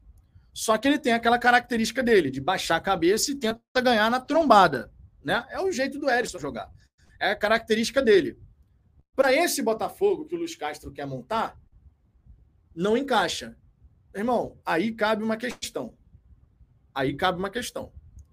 A gente vai confiar no julgamento do treinador para que ele possa ter um time, a sua imagem, aquilo que ele deseja de fato, de toque de bola, de não sei o quê, e roda para lá, roda para cá. O Erisson é esse jogador?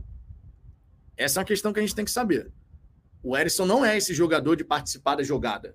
O Erisson, toda vez que recuou, tirando, por exemplo, aquele arranque que ele deu contra o Fluminense, no enfiada de bola do Chay, na semifinal do Campeonato Carioca, todas as vezes que o Erisson tem que partir próximo do meio de campo para construir com alguém, ele, ele se equivoca. A gente sabe disso. Quantas vezes a gente falou, putz, meu irmão, o Erisson era só dar a bola ali na esquerda. E ele não conseguia fazer isso. Então, dentro dessa característica da equipe que está sendo montada, de toque de bola, que é o tal do Botafogo Way, que tanto foi falado, e a gente sabe que a ideia é ter um time que tem essa capacidade de ir trabalha a bola daqui, desde lá de trás, e vai rodando e tal, não sei o quê. O Erisson se encaixaria nesse modelo de jogo? As características do jogador dizem que não. No São Paulo, ele de repente vai jogar como alternativa para um contra-ataque, ao invés de um Caleri, por exemplo, mete o Erisson lá para tentar um contra-ataque. Talvez. No Botafogo, o Castro, até onde a gente sabe, não encaixa com as características do jogador.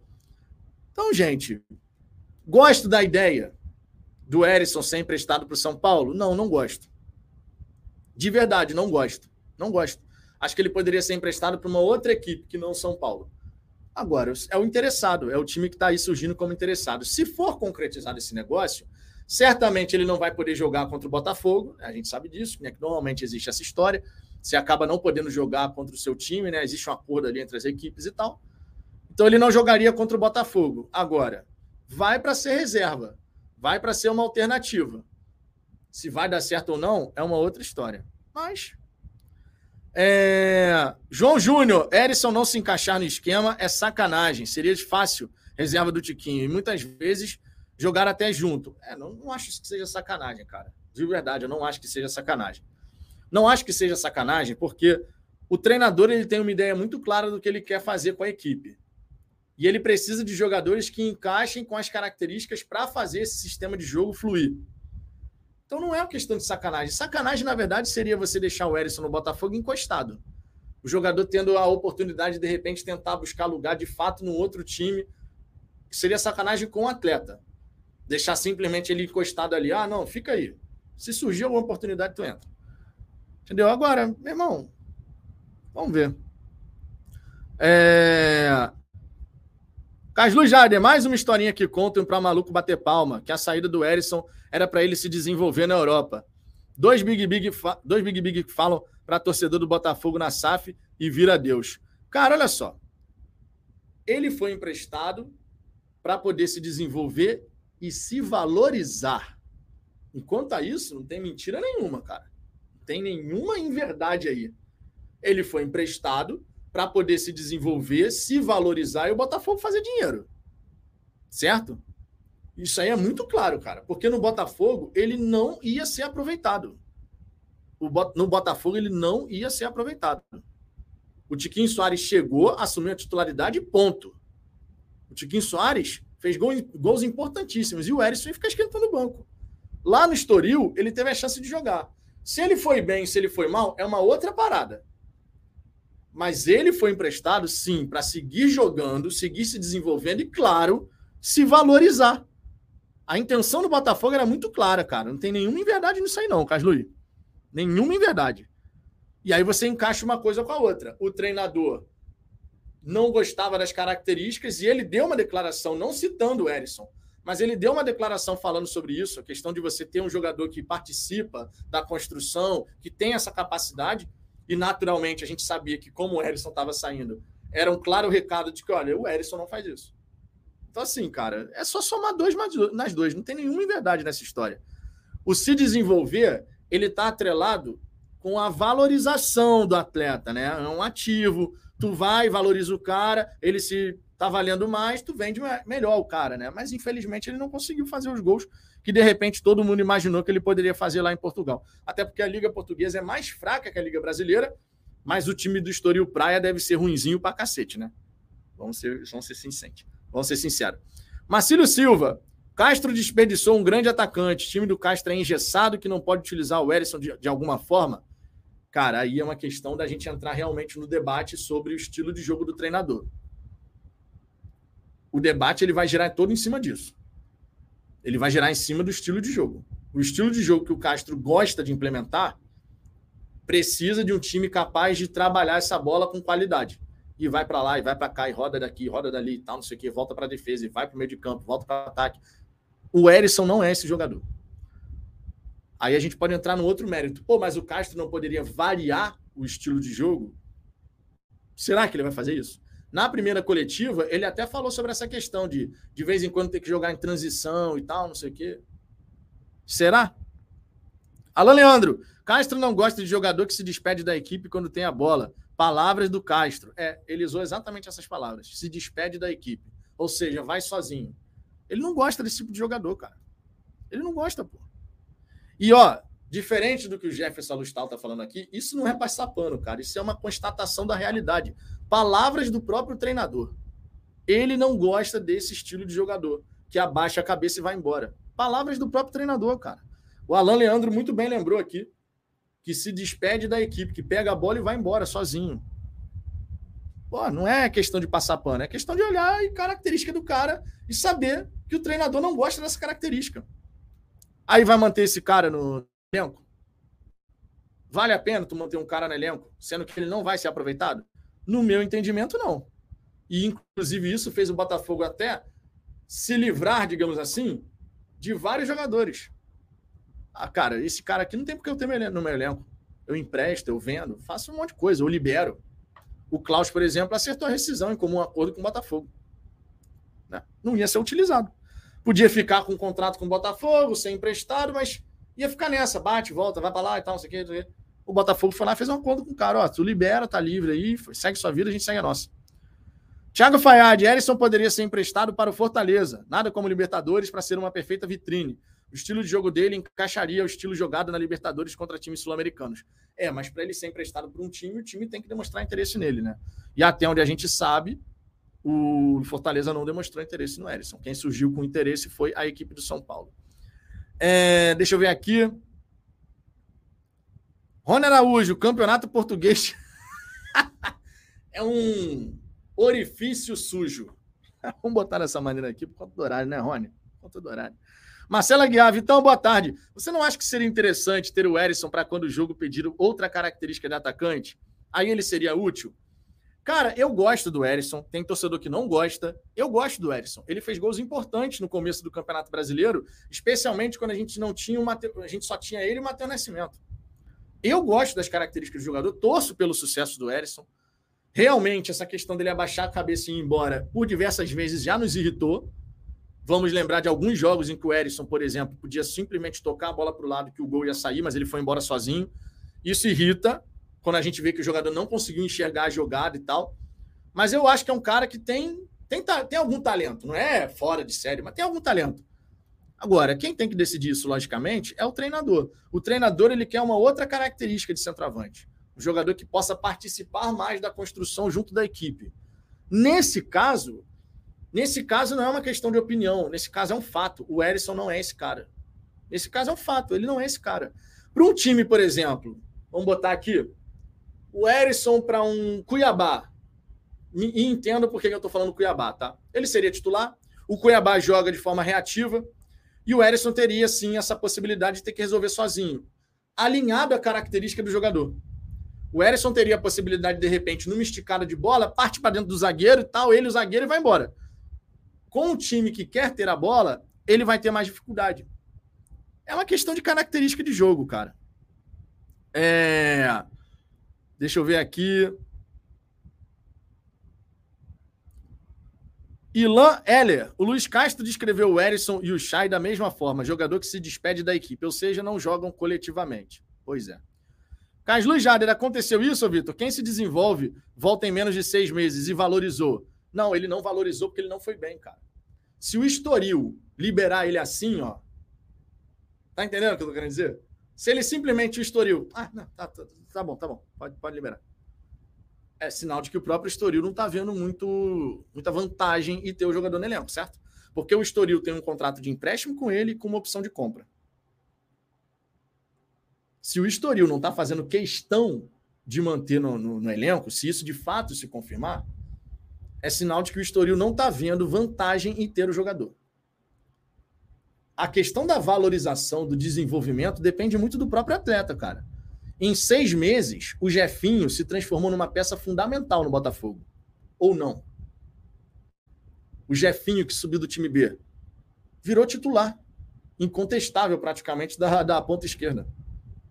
Em seis meses. Então, em seis meses, muita coisa pode acontecer. Depende do próprio atleta, dele se provar, dele conseguir mostrar talento para poder realmente mostrar, ó, tô crescendo. E o Erisson, pelo menos até aqui lá na Liga Portuguesa, não conseguiu ainda alcançar esse nível. Então, quando você fala aqui em menos de seis meses, sim, em menos de seis meses. O Jefinho é o melhor exemplo que a gente tem nesse momento. Ele saiu do time B para ser titular absoluto da ponta esquerda do Botafogo. Isso é desenvolvimento. Isso é valorização. O Erisson poderia conseguir isso lá no Estoril, não. Só que ele não conseguiu. Não conseguiu. Cláudio Marcos, melhor hipótese, três anos de Castro no final disso. Nenhum dos jogadores que iniciaram, Botafogo renovado em virtude do processo, protestos e falta de resultados, aí a coisa anda. Castro terá méritos. Se ele ficar mais do que esse ano, por exemplo, que a gente não sabe ainda, não dá para garantir nem que sim, nem que não.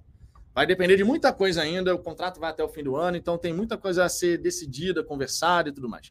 Agora, se o Castro for ficando, acredito eu que é porque as coisas estão caminhando numa direção legal. Né? Apesar da gente ter tido muita dificuldade na temporada de 2022 e tal, mas acredito eu que a gente sim vai poder ter essa possibilidade aí de, de ver um avanço que a gente deseja. Geraldo Fernandes, boa, boa tarde, Vitor. Sabe me dizer se é verdade a informação que o texto foi ao Flamengo pedir para o jogador deles ir jogar no Lyon? Sim, é verdade. Ele foi lá no Flamengo para tentar convencer o João Gomes a se transferir para o Lyon O Lyon está interessado. O diretor de recrutamento do Lyon também veio ao Brasil anteriormente, também para tentar a contratação do jogador. E como a janela lá na França está se encerrando agora, 31 de janeiro, o Textor, aproveitando a vinda ao Brasil, foi ao Flamengo para tentar apresentar mais uma vez o projeto do Lyon, porque o João Gomes está interessado em jogar a Premier League e o Wolverhampton é a equipe que fez a proposta para tentar contratar o jogador. Então, o diretor de recrutamento do Lyon e o próprio John Textor estavam tentando convencer o João Gomes a se transferir para o Lyon. Tá? A história, de forma resumida, é essa. Diego Basílio. O Daniel Borges podia se despedir do time também, literalmente. Boa tarde, Vitão. Nesse caso, a gente não sabe se vai acontecer, né? Jefferson Alustal, essa diretoria do Botafogo é bem estranha. É comissão técnica também deixa dúvidas. Cara, nós temos críticas em relação a algumas coisas que aconteceram no Botafogo. Essas críticas foram feitas aqui ao longo da temporada. Embora tenhamos torcedores que sempre acham que a gente nunca critica nada, as críticas eram feitas, mas as pessoas não queriam ouvir quando a gente criticava, né? Essa galera, pelo menos. Vocês sabem disso, não preciso aqui ficar repetindo tudo que aconteceu, porque todo mundo sabe o que aconteceu. Agora, sim, tivemos algumas falhas já né, em termos de gestão, tivemos algumas falhas em termos de planejamento, tivemos algumas falhas da própria comissão técnica, de repente no julgamento ali de uma partida ou outra, na forma como mexe na equipe. O jogo, por exemplo, contra o Cuiabá, lá no Campeonato Brasileiro, onde o Castro estava com três zagueiros, mas o Cuiabá não tinha nenhum atacante, mandou mal, leu errado a partida.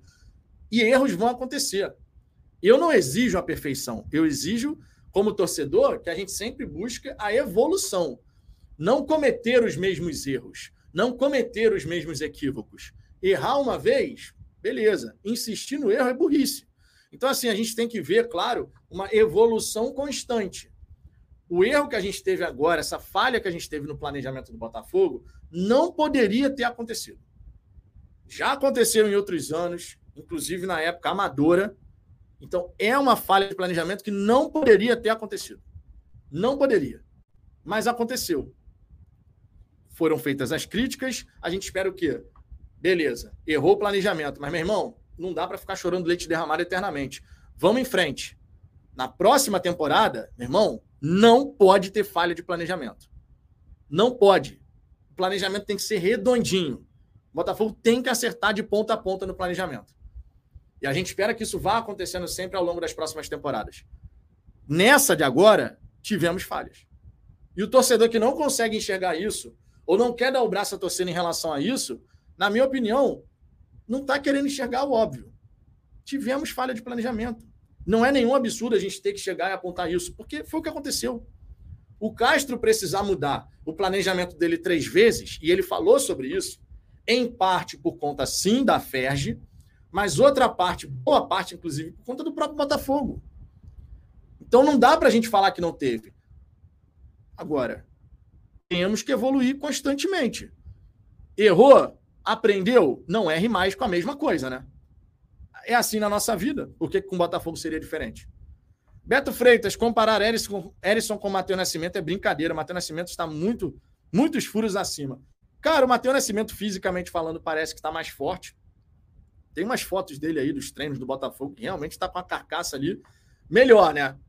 Será que ele vai ter oportunidade de mostrar ainda seu talento no Botafogo nessa temporada? Tá no Botafogo ainda. A gente até pensou que ele poderia ser emprestado, né, de repente, para um time sub-20 do Lyon, do Crystal Palace, alguma coisa assim, para tentar ganhar uma rodagem numa outra circunstância, num outro ambiente. Até agora, não.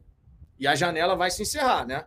Assim, tudo bem que deve ser um regulamento diferente, né, para você reforçar sub-20 e tal, não sei o quê, nessas outras ligas. Mas, cara, se ele tiver a oportunidade, que ele possa aproveitar. Acho que o Matheus está pronto para ser o reserva imediato de Kim Soares? Não acho. Não acho. Mas se ele tiver a oportunidade de mostrar o seu valor, que tenha êxito, né? Eu vou torcer sempre, cara. Eu vou torcer sempre. Guilherme Ferraz, Vitão, Botafogo ainda tem aquela dívida do Henrique com o São Paulo? Tem. O São Paulo é credor do Botafogo. Eu, eu, inclusive, falei no vídeo que eu publiquei mais cedo aqui no canal. Eu falei, ó, cuidado que tudo que vai pode voltar. Porque o São Paulo está muito pé da vida com o Botafogo por conta dessa dívida que vem desde lá de 2013. Né? A gente sabe como é que funciona essa, essa história aí do Henrique Almeida. Então é uma parada antiga e o São Paulo é um credor, né? O São Paulo está na fila do regime centralizado de execução lá pela lei da SAF. É... E São Paulo vai ter que aguardar a vez dele para receber, né? Vai ter que aguardar a vez dele para receber. Quanto tempo vai demorar para receber é uma outra parada. André Menezes, a falha mais grotesca foi gastar 44 no PK. Não foram 44, foram 33. E outra, gastamos 33, investimos 33, não tivemos ainda nem perto de possibilidade de retorno com esse jogador, né? O Patrick de Paula, que começou a temporada bem na primeira partida, mostrou ali um nível legal, estava se preparando na pré-temporada, então, ó, vamos torcer, eu e você, André, vamos torcer para o Patrick de Paula calar a boca de todo mundo, para ele de fato mostrar o potencial que ele verdadeiramente tem, você vai ficar feliz, eu vou ficar feliz, todo mundo vai ficar feliz. Primeira temporada do Patrick de Paula, decepcionante, sem sombra de dúvida. Decepcionante. E o jogador sabe disso. O jogador tem consciência total disso. Que ele deixou a desejar. Agora é uma segunda temporada que ele possa mostrar o valor que ele apresentou quando surgiu no Palmeiras. A própria torcida do Palmeiras Outro dia eu estava vendo uma publicação que mostrava lá três jogadores que deixaram o Palmeiras e que surgiram com muito potencial. Mas que deixaram o Palmeiras porque teve algum desentendimento ali com o Abel Ferreira, porque teve algum caso de disciplina. A gente sabe que no caso do Patrick de Paulo isso aconteceu, né? Teve a questão lá da noitada que foi e tudo mais. E a torcida do Palmeiras nas redes sociais dizendo assim: pô, cara, desses três aí, era o Wesley, o Patrick de Paulo e mais um. Desses três, o que eu mais lamento é o Patrick de Paula. A torcida do Palmeiras estava escrevendo isso nas redes sociais lá, nessa, nessas fotos, assim, nessas três jogadores. Pô, o que eu mais lamento, surgiu bem pra caramba, jogando muita bola, só que, por do nada, meu irmão, ladeira abaixo e tal, não sei o quê. Então você vê que é um garoto que tem potencial. O Patrick de Paula tem potencial. E ele parece que está querendo, que é o primeiro passo para você conseguir realizar alguma coisa, né? Você querer. Você acreditar que aquilo ali realmente é possível. Vamos torcer para ele conseguir. Todo mundo vai ficar feliz. Douglas Barros, lembrando, Matheus Nascimento só não jogou por conta da cirurgia no olho. Logo, logo ele retornará. Tem esperança nele nesse estadual. Eu, eu quero ter esperança nele mais do que no estadual, mas eu entendo o que você está querendo dizer. Rafael Pimentel, o pior que mudar o planejamento é não ter os seis reforços que o Castro pediu. Se tomar uma pancada do Fluminense e outra do Flamengo, se tomar uma pancada do Fluminense e outra do Flamengo, não vai mudar nada no planejamento da galera, não vai mudar nada. Vai ser um resultado que a gente vai ficar pé da vida. Contra o Fluminense, todo mundo sabe que a gente vai jogar com o time B. E a gente espera não passar vergonha. Contra o Flamengo, eu acredito que a gente joga com o time principal, tá? Contra o Flamengo, eu realmente acredito que quando chegar a hora de jogar contra o Flamengo, a gente vai jogar com o time principal. Contra o Flamengo, contra o Fluminense, time B. E se perder, se, se perder os clássicos, meu irmão, a vida vai seguir. Eu vou ficar pé da vida com a derrota, chateado, obviamente vocês também, mas a vida no Botafogo vai seguir. Vamos para o próximo jogo e assim vai. A gente espera e torce para que as derrotas não aconteçam, né? Vai ser difícil contra o Fluminense, sem sombra de dúvida, porque o time B do Botafogo a gente viu que não tem tanta qualidade assim. Já era esperado que não tivesse tanta qualidade assim, né? Porque são jogadores que ainda buscam dar aquele salto de competição para poder realmente estar no nível profissional. Então já era esperado alguma coisa nesse sentido é, um ou outro ali podendo se destacar de repente. Mas vamos ver, cara. Torcer para a gente não ter nenhuma derrota vergonhosa. É o que o Ricardo falou aqui. No Carioca, irmão, no Carioca eu quero classificar para a semifinal. Aí, depois que chegar na semifinal, tu vai jogar com o time principal, certamente. Mas eu quero classificar para a semifinal. Vejo como uma obrigação do Botafogo, sim, classificar para a semifinal. Afinal de contas, o nível dos times pequenos do Campeonato Carioca é muito baixo. E o... nos jogos principais, não passar vergonha não passar vergonha, porque a gente vai jogar contra, com o time B. Agora eu não sei se contra o Vasco vai jogar com o time B também, né? Ia. Contra o Fluminense, segundo o planejamento, é time B. Contra o Fluminense. Será que vai continuar sendo assim? Só estou sendo realista aqui. Se perder, a vida vai seguir. A gente vai ficar chateado, mas a vida vai seguir. JB, a torcida, quando perde o jogador para outro clube, começa a chorar. Patrick de Paula ainda vai calar a boca de muitos torcedores. Esse ano ele vai arrebentar Podem anotar. Tomara, cara. O Elson Avelar, time B do Fogão é mal treinado. É, cara, não dá para esperar muita coisa do Lúcio Flávio, sinceramente, né? Já passou um bom tempo que ele está no Botafogo e qual foi a evolução como treinador que o Lúcio Flávio efetivamente apresentou? Aquilo que, pô, o Lúcio Flávio cresceu pra caramba, hein? A gente não consegue ver isso. Eu não consigo, pelo menos. Eu, sinceramente, não consigo.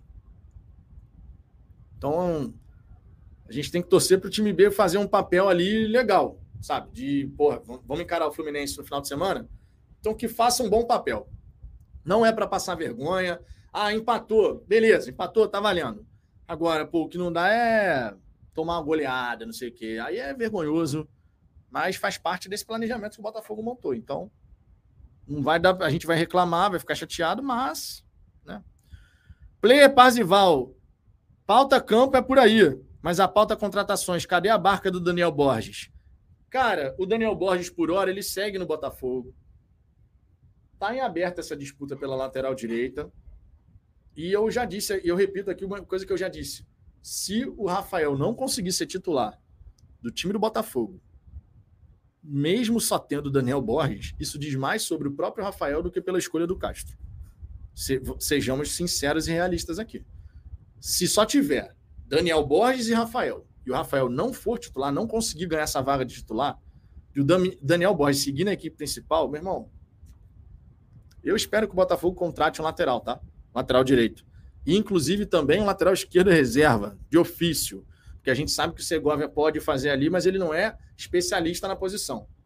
Por hora, o Botafogo não está indo atrás de lateral. Lateral direito até surgiu o nome do Giovanni Gonzalez, mas também entrou agora num silêncio de rádio absoluto, ninguém sabe de mais nada, né? Então, vamos ver aí como é que vai ficar essa história, né?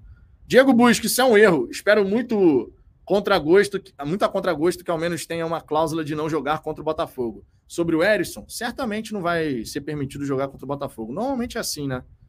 Normalmente é assim. Cláudio Marcos, Vitão, qual a sua expectativa de classificação brasileiro próximos três anos?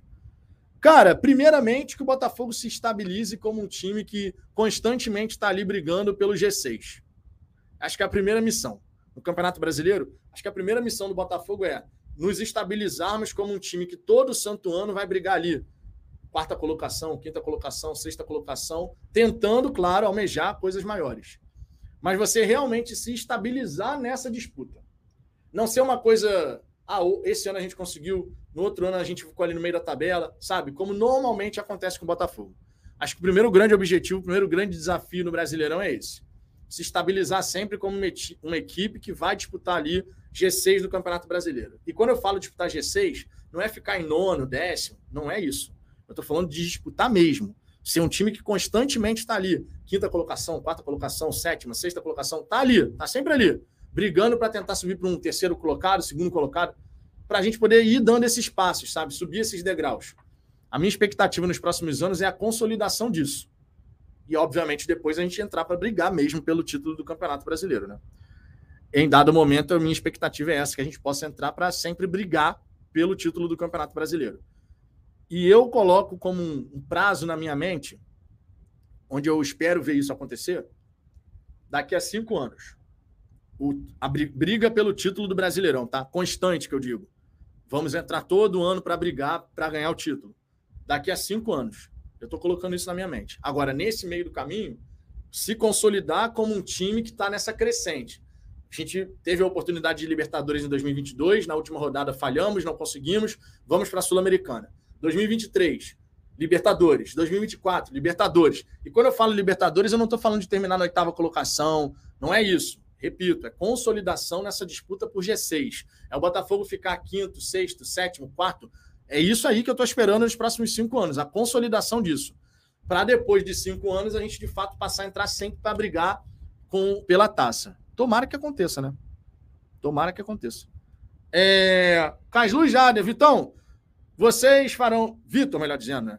Vocês farão live hoje à noite, depois da live do Fogão Net, para as análises da fala do texto? Certamente.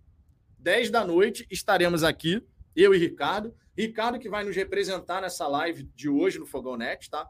O Fala Fogão vai ter a oportunidade de participar. A gente ficou super feliz, inclusive, né? Porque a gente sabe que o próprio Gentili falou sobre isso, né? Que essa lista dos canais que poderiam participar foi elaborada até em conjunto com o próprio Botafogo, né? Então a gente fica muito satisfeito porque, cara, você, eu tô tentando, tá? Tirar o registro de jornalismo. Eu tô tentando, tô já seguindo com os trâmites, porque eu quero poder participar de coletiva, eu quero poder ir lá no Lonier fazer pergunta numa coletiva como foi hoje do Marçal, eu quero poder fazer pergunta numa coletiva pós-jogo, Então eu estou buscando fazer esse registro, só que a gente ainda não é jornalista, nem eu não tenho registro de jornalismo, o Ricardo também não tem. Então saber que o Fala Fogão vai estar tá podendo hoje participar dessa live é muito significativo para a gente. É um reconhecimento do trabalho que a gente vem fazendo aqui. Então a gente está muito feliz, logicamente. É, acreditamos que a pergunta que a gente vai fazer vai dialogar com muito daquilo que vocês perguntam aqui. Tá? A gente realmente buscou pensar em como, como a gente poderia fazer uma pergunta, e a gente, inclusive, estava com duas perguntas, né? Para se caso alguém perguntasse já algo que a gente tinha pensado, né? A gente pudesse ter uma carta na manga, digamos assim. Mas a pergunta que vai ser feita, ela dialoga muito com várias coisas que foram debatidas aqui. E se o texto responder aquilo que a gente espera que ele possa responder, né, que a gente gostaria de escutar de fato, de acordo com a pergunta que vai ser feita, acredito que vocês vão gostar bastante assim da nossa participação, tá? Então, tomara que o texto não dê aquela ensaboada, né? Somebody love para escapar de repente, sair pela tangente, responder alguma coisa diferente. Tomara, né? Espero que sim. Espero que sim. Mas a gente fica, ficou muito feliz de verdade. Ficou muito feliz. A gente fica chateado por amigos da mídia independente que não, não vão poder participar, né? Canais que têm uma, uma boa audiência, tá sempre com uma, um público bacana e tal. Como é o caso, por exemplo, do Anderson Mota, o Almanac, né? São canais que, infelizmente, não vão poder participar. Mas o Fala Fogão tá lá para gente, pessoalmente, particularmente falando, é realmente muito satisfatório. Assim. A gente ficou muito feliz. E em breve teremos essa novidade aqui no Fala Fogão, tá? Eu conseguindo esse registro profissional para poder dar entrada na Serge, a gente vai poder ter o Fala Fogão participando de pós-jogo, meu irmão. Coletiva pós-jogo, fazendo pergunta lá pro Castro. Pô, vai ser maneiro, né? E outras questões também, né? Outros eventos também, né? É, Diogo Carlos. Ah, e quem vai representar o Botafogo, quem vai representar o Fala Fogão lá na resenha do Fogão Net é o Ricardo. Na última resenha fui eu que participei, então a gente faz essa alternância. O Ricardo representa o Fala Fogão hoje e estarei acompanhando a resenha da minha Smart TV, igual vocês aí na casa de vocês. Acompanhando a resenha, querendo saber as respostas do John Textor. Diego Basílio, Vitão, com o calendário cheio, Sula, Copa do Brasil e Brasileiro, veremos o time bem em ação no Brasileirão? Não, tá doido, rapaz. Ô, Diego, apaga essa mensagem para ninguém, escutar, ninguém escutar o que eu li, Diego. Vou apagar esse trecho da live, Diego. Pelo amor de Deus, Diego. Não, não mete essa, não, cara. O calendário é apertado, mas o time B não é para jogar um campeonato brasileiro, né? Não, não, não. Tu entra com time reserva ali, né? De repente você vai fazer um mistão ali dos reservas que não vem jogando tanto. Aí você, por exemplo, pode ter um time reserva do Botafogo. Hoje o time titular do Botafogo se a gente for colocar ali no, na lista mesmo, né? Dá para a gente falar o quê? PR, Daniel Borges. Hoje eu acho que seria o lateral direito titular, se o brasileiro começasse hoje. PR, não que seria do meu gosto, tá? Mas PR, Daniel Borges, Adrielson, Cuesta, Marçal. No meio-campo, Tietê, Patrick de Paula e. O Eduardo, eu acho que seria titular. Tietchan, Lucas Fernandes Eduardo é uma possibilidade. Esse meio de campo eu estou com muitas dúvidas do que o Castro vai fazer. Se a gente considerar o ano passado, Tietchan, Lucas Fernandes e Eduardo, mas dois desses estão machucados, né? Então eles saem atrás nessa disputa. Então vamos botar aqui Patrick de Paula, Tietchan e o Marlon Freitas, conforme ele fez nesse primeiro desenho do, do meio de campo do Botafogo. Vamos imaginar isso. Sauer na direita, Jefinho na esquerda. A gente sabe que o Jefinho é o titular, né? Só teve aquela pancada ali no tornozelo. Tiquinho Soares lá na frente. O time reserva do Botafogo, se você quiser colocar um time reservão, ah, vai ter um, um jogo importantíssimo da Sul-Americana, então tenho que poupar na rodada do Brasileiro. Você pode entrar com Gatito, Rafael, Sampaio ou Carly. Se o Carly estiver em condições, eu colocaria o Carly. Na esquerda, o Segovia. Na lateral esquerda, o Hugo. Esse é o X da questão ali na lateral esquerda. Esse é o X da questão na lateral esquerda. No meio de campo, é, eu falei Patrick de Paula, Tietchan e Marlon Freitas, né? Então vamos botar aqui o Danilo Barbosa, Lucas Fernandes, Eduardo, ou então o Danilo Barbosa, Gabriel Pires e Lucas Fernandes, dá para você variar, mas seria um meio de campo reserva. Na direita, o Vitor Sá, na esquerda, o Luiz Henrique. Lá no ataque, o Matheus Nascimento. Esse seria o time reserva do Botafogo. Né? Então, assim, esquece essa história de time B no Brasileirão, meu irmão. Não existe essa parada, não. Não existe essa parada, não. JB, espero ouvir boas perguntas de vocês que fazem as lives. Boa sorte nas perguntas. Bom, eu gostei da pergunta que a gente vai fazer. Eu gostei. Dialoga com muito daquilo que a gente já trocou de ideia aqui, tá? dialoga de fato com muito daquilo que a gente já trocou de ideia aqui. Tomara que o texto responda de forma direta né, aquilo que a gente está perguntando, que não dê aquela saída pela tangente, digamos assim. É, deixa eu ver aqui. Outras mensagens. O, o Wilson Mário. Boa tarde, meu amigo. Fala que eu uso de. Como é que é? Fala que eu uso de corrente Piauí, sou botafoguense. O Botafogo tem força com esse jogador que tem aí. Os jogadores atuais do elenco. Eu acho que o elenco do Botafogo é um bom elenco que não significa dizer que está perfeito, que não tem nenhuma lacuna, pelo contrário. A gente tem a lacuna na lateral esquerda reserva, a gente tem a lacuna na lateral direita titular, a gente tem lacuna na ponta direita, eu diria até titular, um jogador que chegasse nessa condição e o Salve que se vire para buscar o espaço dele. A gente tem lacuna para centroavante reserva, a gente tem lacuna para meio atacante. Essas posições são lacunas evidentes no time do Botafogo. Então, assim, a gente tem um bom elenco? Tem. Tem boas opções? Tem também mas não está pronto. Não está pronto. E todo mundo sabe disso, na verdade, né? O próprio Botafogo sabe disso, sem a menor sombra de dúvida.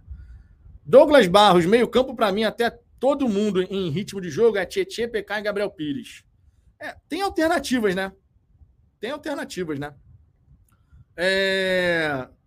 Vitor Silveira, ué, ué, Renato, vai fazer o quê? Tem que ir de Daniel Borges, o time não contrata ninguém.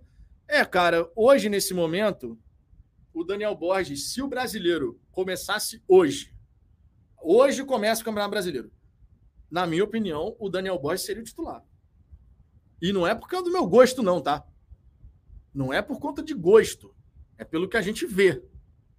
O Daniel Borges, que saiu na frente do Rafael com essa titularidade na primeira oportunidade do time principal, no meu entendimento, ele está na frente nessa, nessa visão do Castro a gente sabe que a gente está precisando de um lateral direito, né? Não foi contratado ainda, é verdade. Mas a gente sabe que a gente está precisando de um lateral direito. Não à toa, o Botafogo, inclusive, está atrás, né? O nome do Giovanni Gonzalez aí, que foi falado pra caramba. É verdade, agora ninguém mais fala do jogador.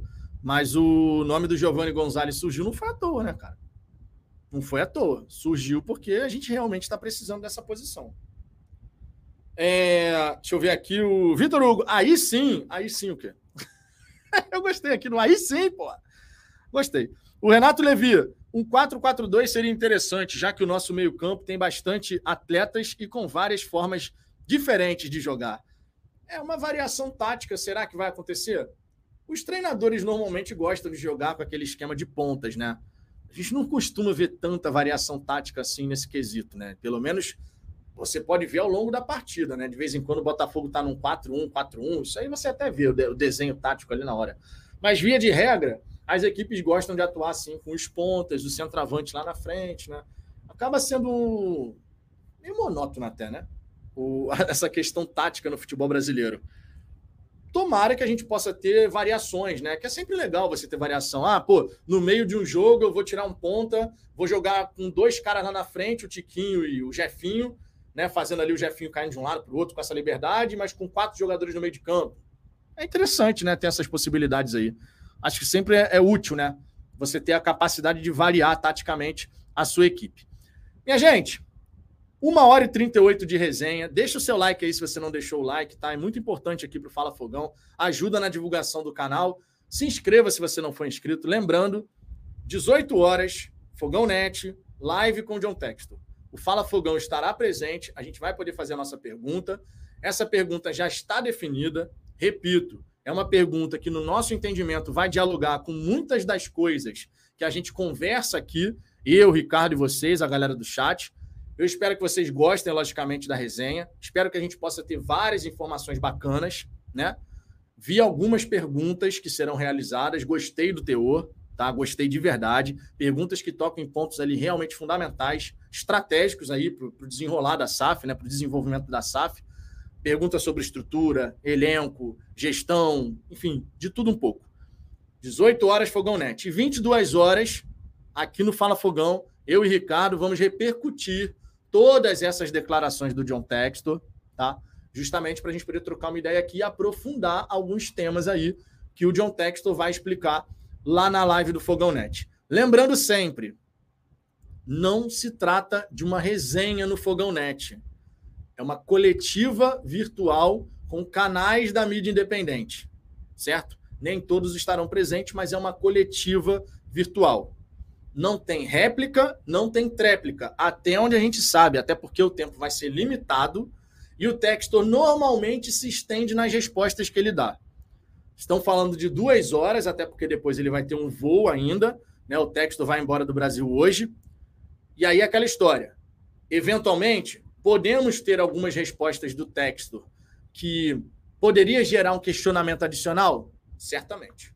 Acredito que isso vai acontecer mas vai ter uma pergunta enganchada na outra, não necessariamente para complementar a pergunta anterior, porque essas perguntas já foram enviadas para o tradutor, que vai ser o responsável aí por fazer essa tradução simultânea ali, né, praticamente com o John Textor, tá? Então é só para vocês entenderem como é que vai ser o formato dessa live lá no Fogão Net, que seja uma live muito informativa, para que a gente realmente saiba aquilo que tá para acontecer no Botafogo, de fato, né? Porque a gente vai ter a informação vindo diretamente do dono da SAF Botafoguense, né? Então, que seja realmente uma live muito bacana, muito interessante. Beleza? Seguinte, estou indo nessa. Vou lá para o Fogão Net para acompanhar a sequência da resenha lá do Gentili, glorioso Gentili e do Cadu, tá? Então vamos todo mundo lá para o Fogão Net, dar essa moral para a galera lá. Segue o jogo e 22 horas volta aqui no Fala Fogão para a gente trocar aquela ideia. Fechou? Um grande abraço para todo mundo.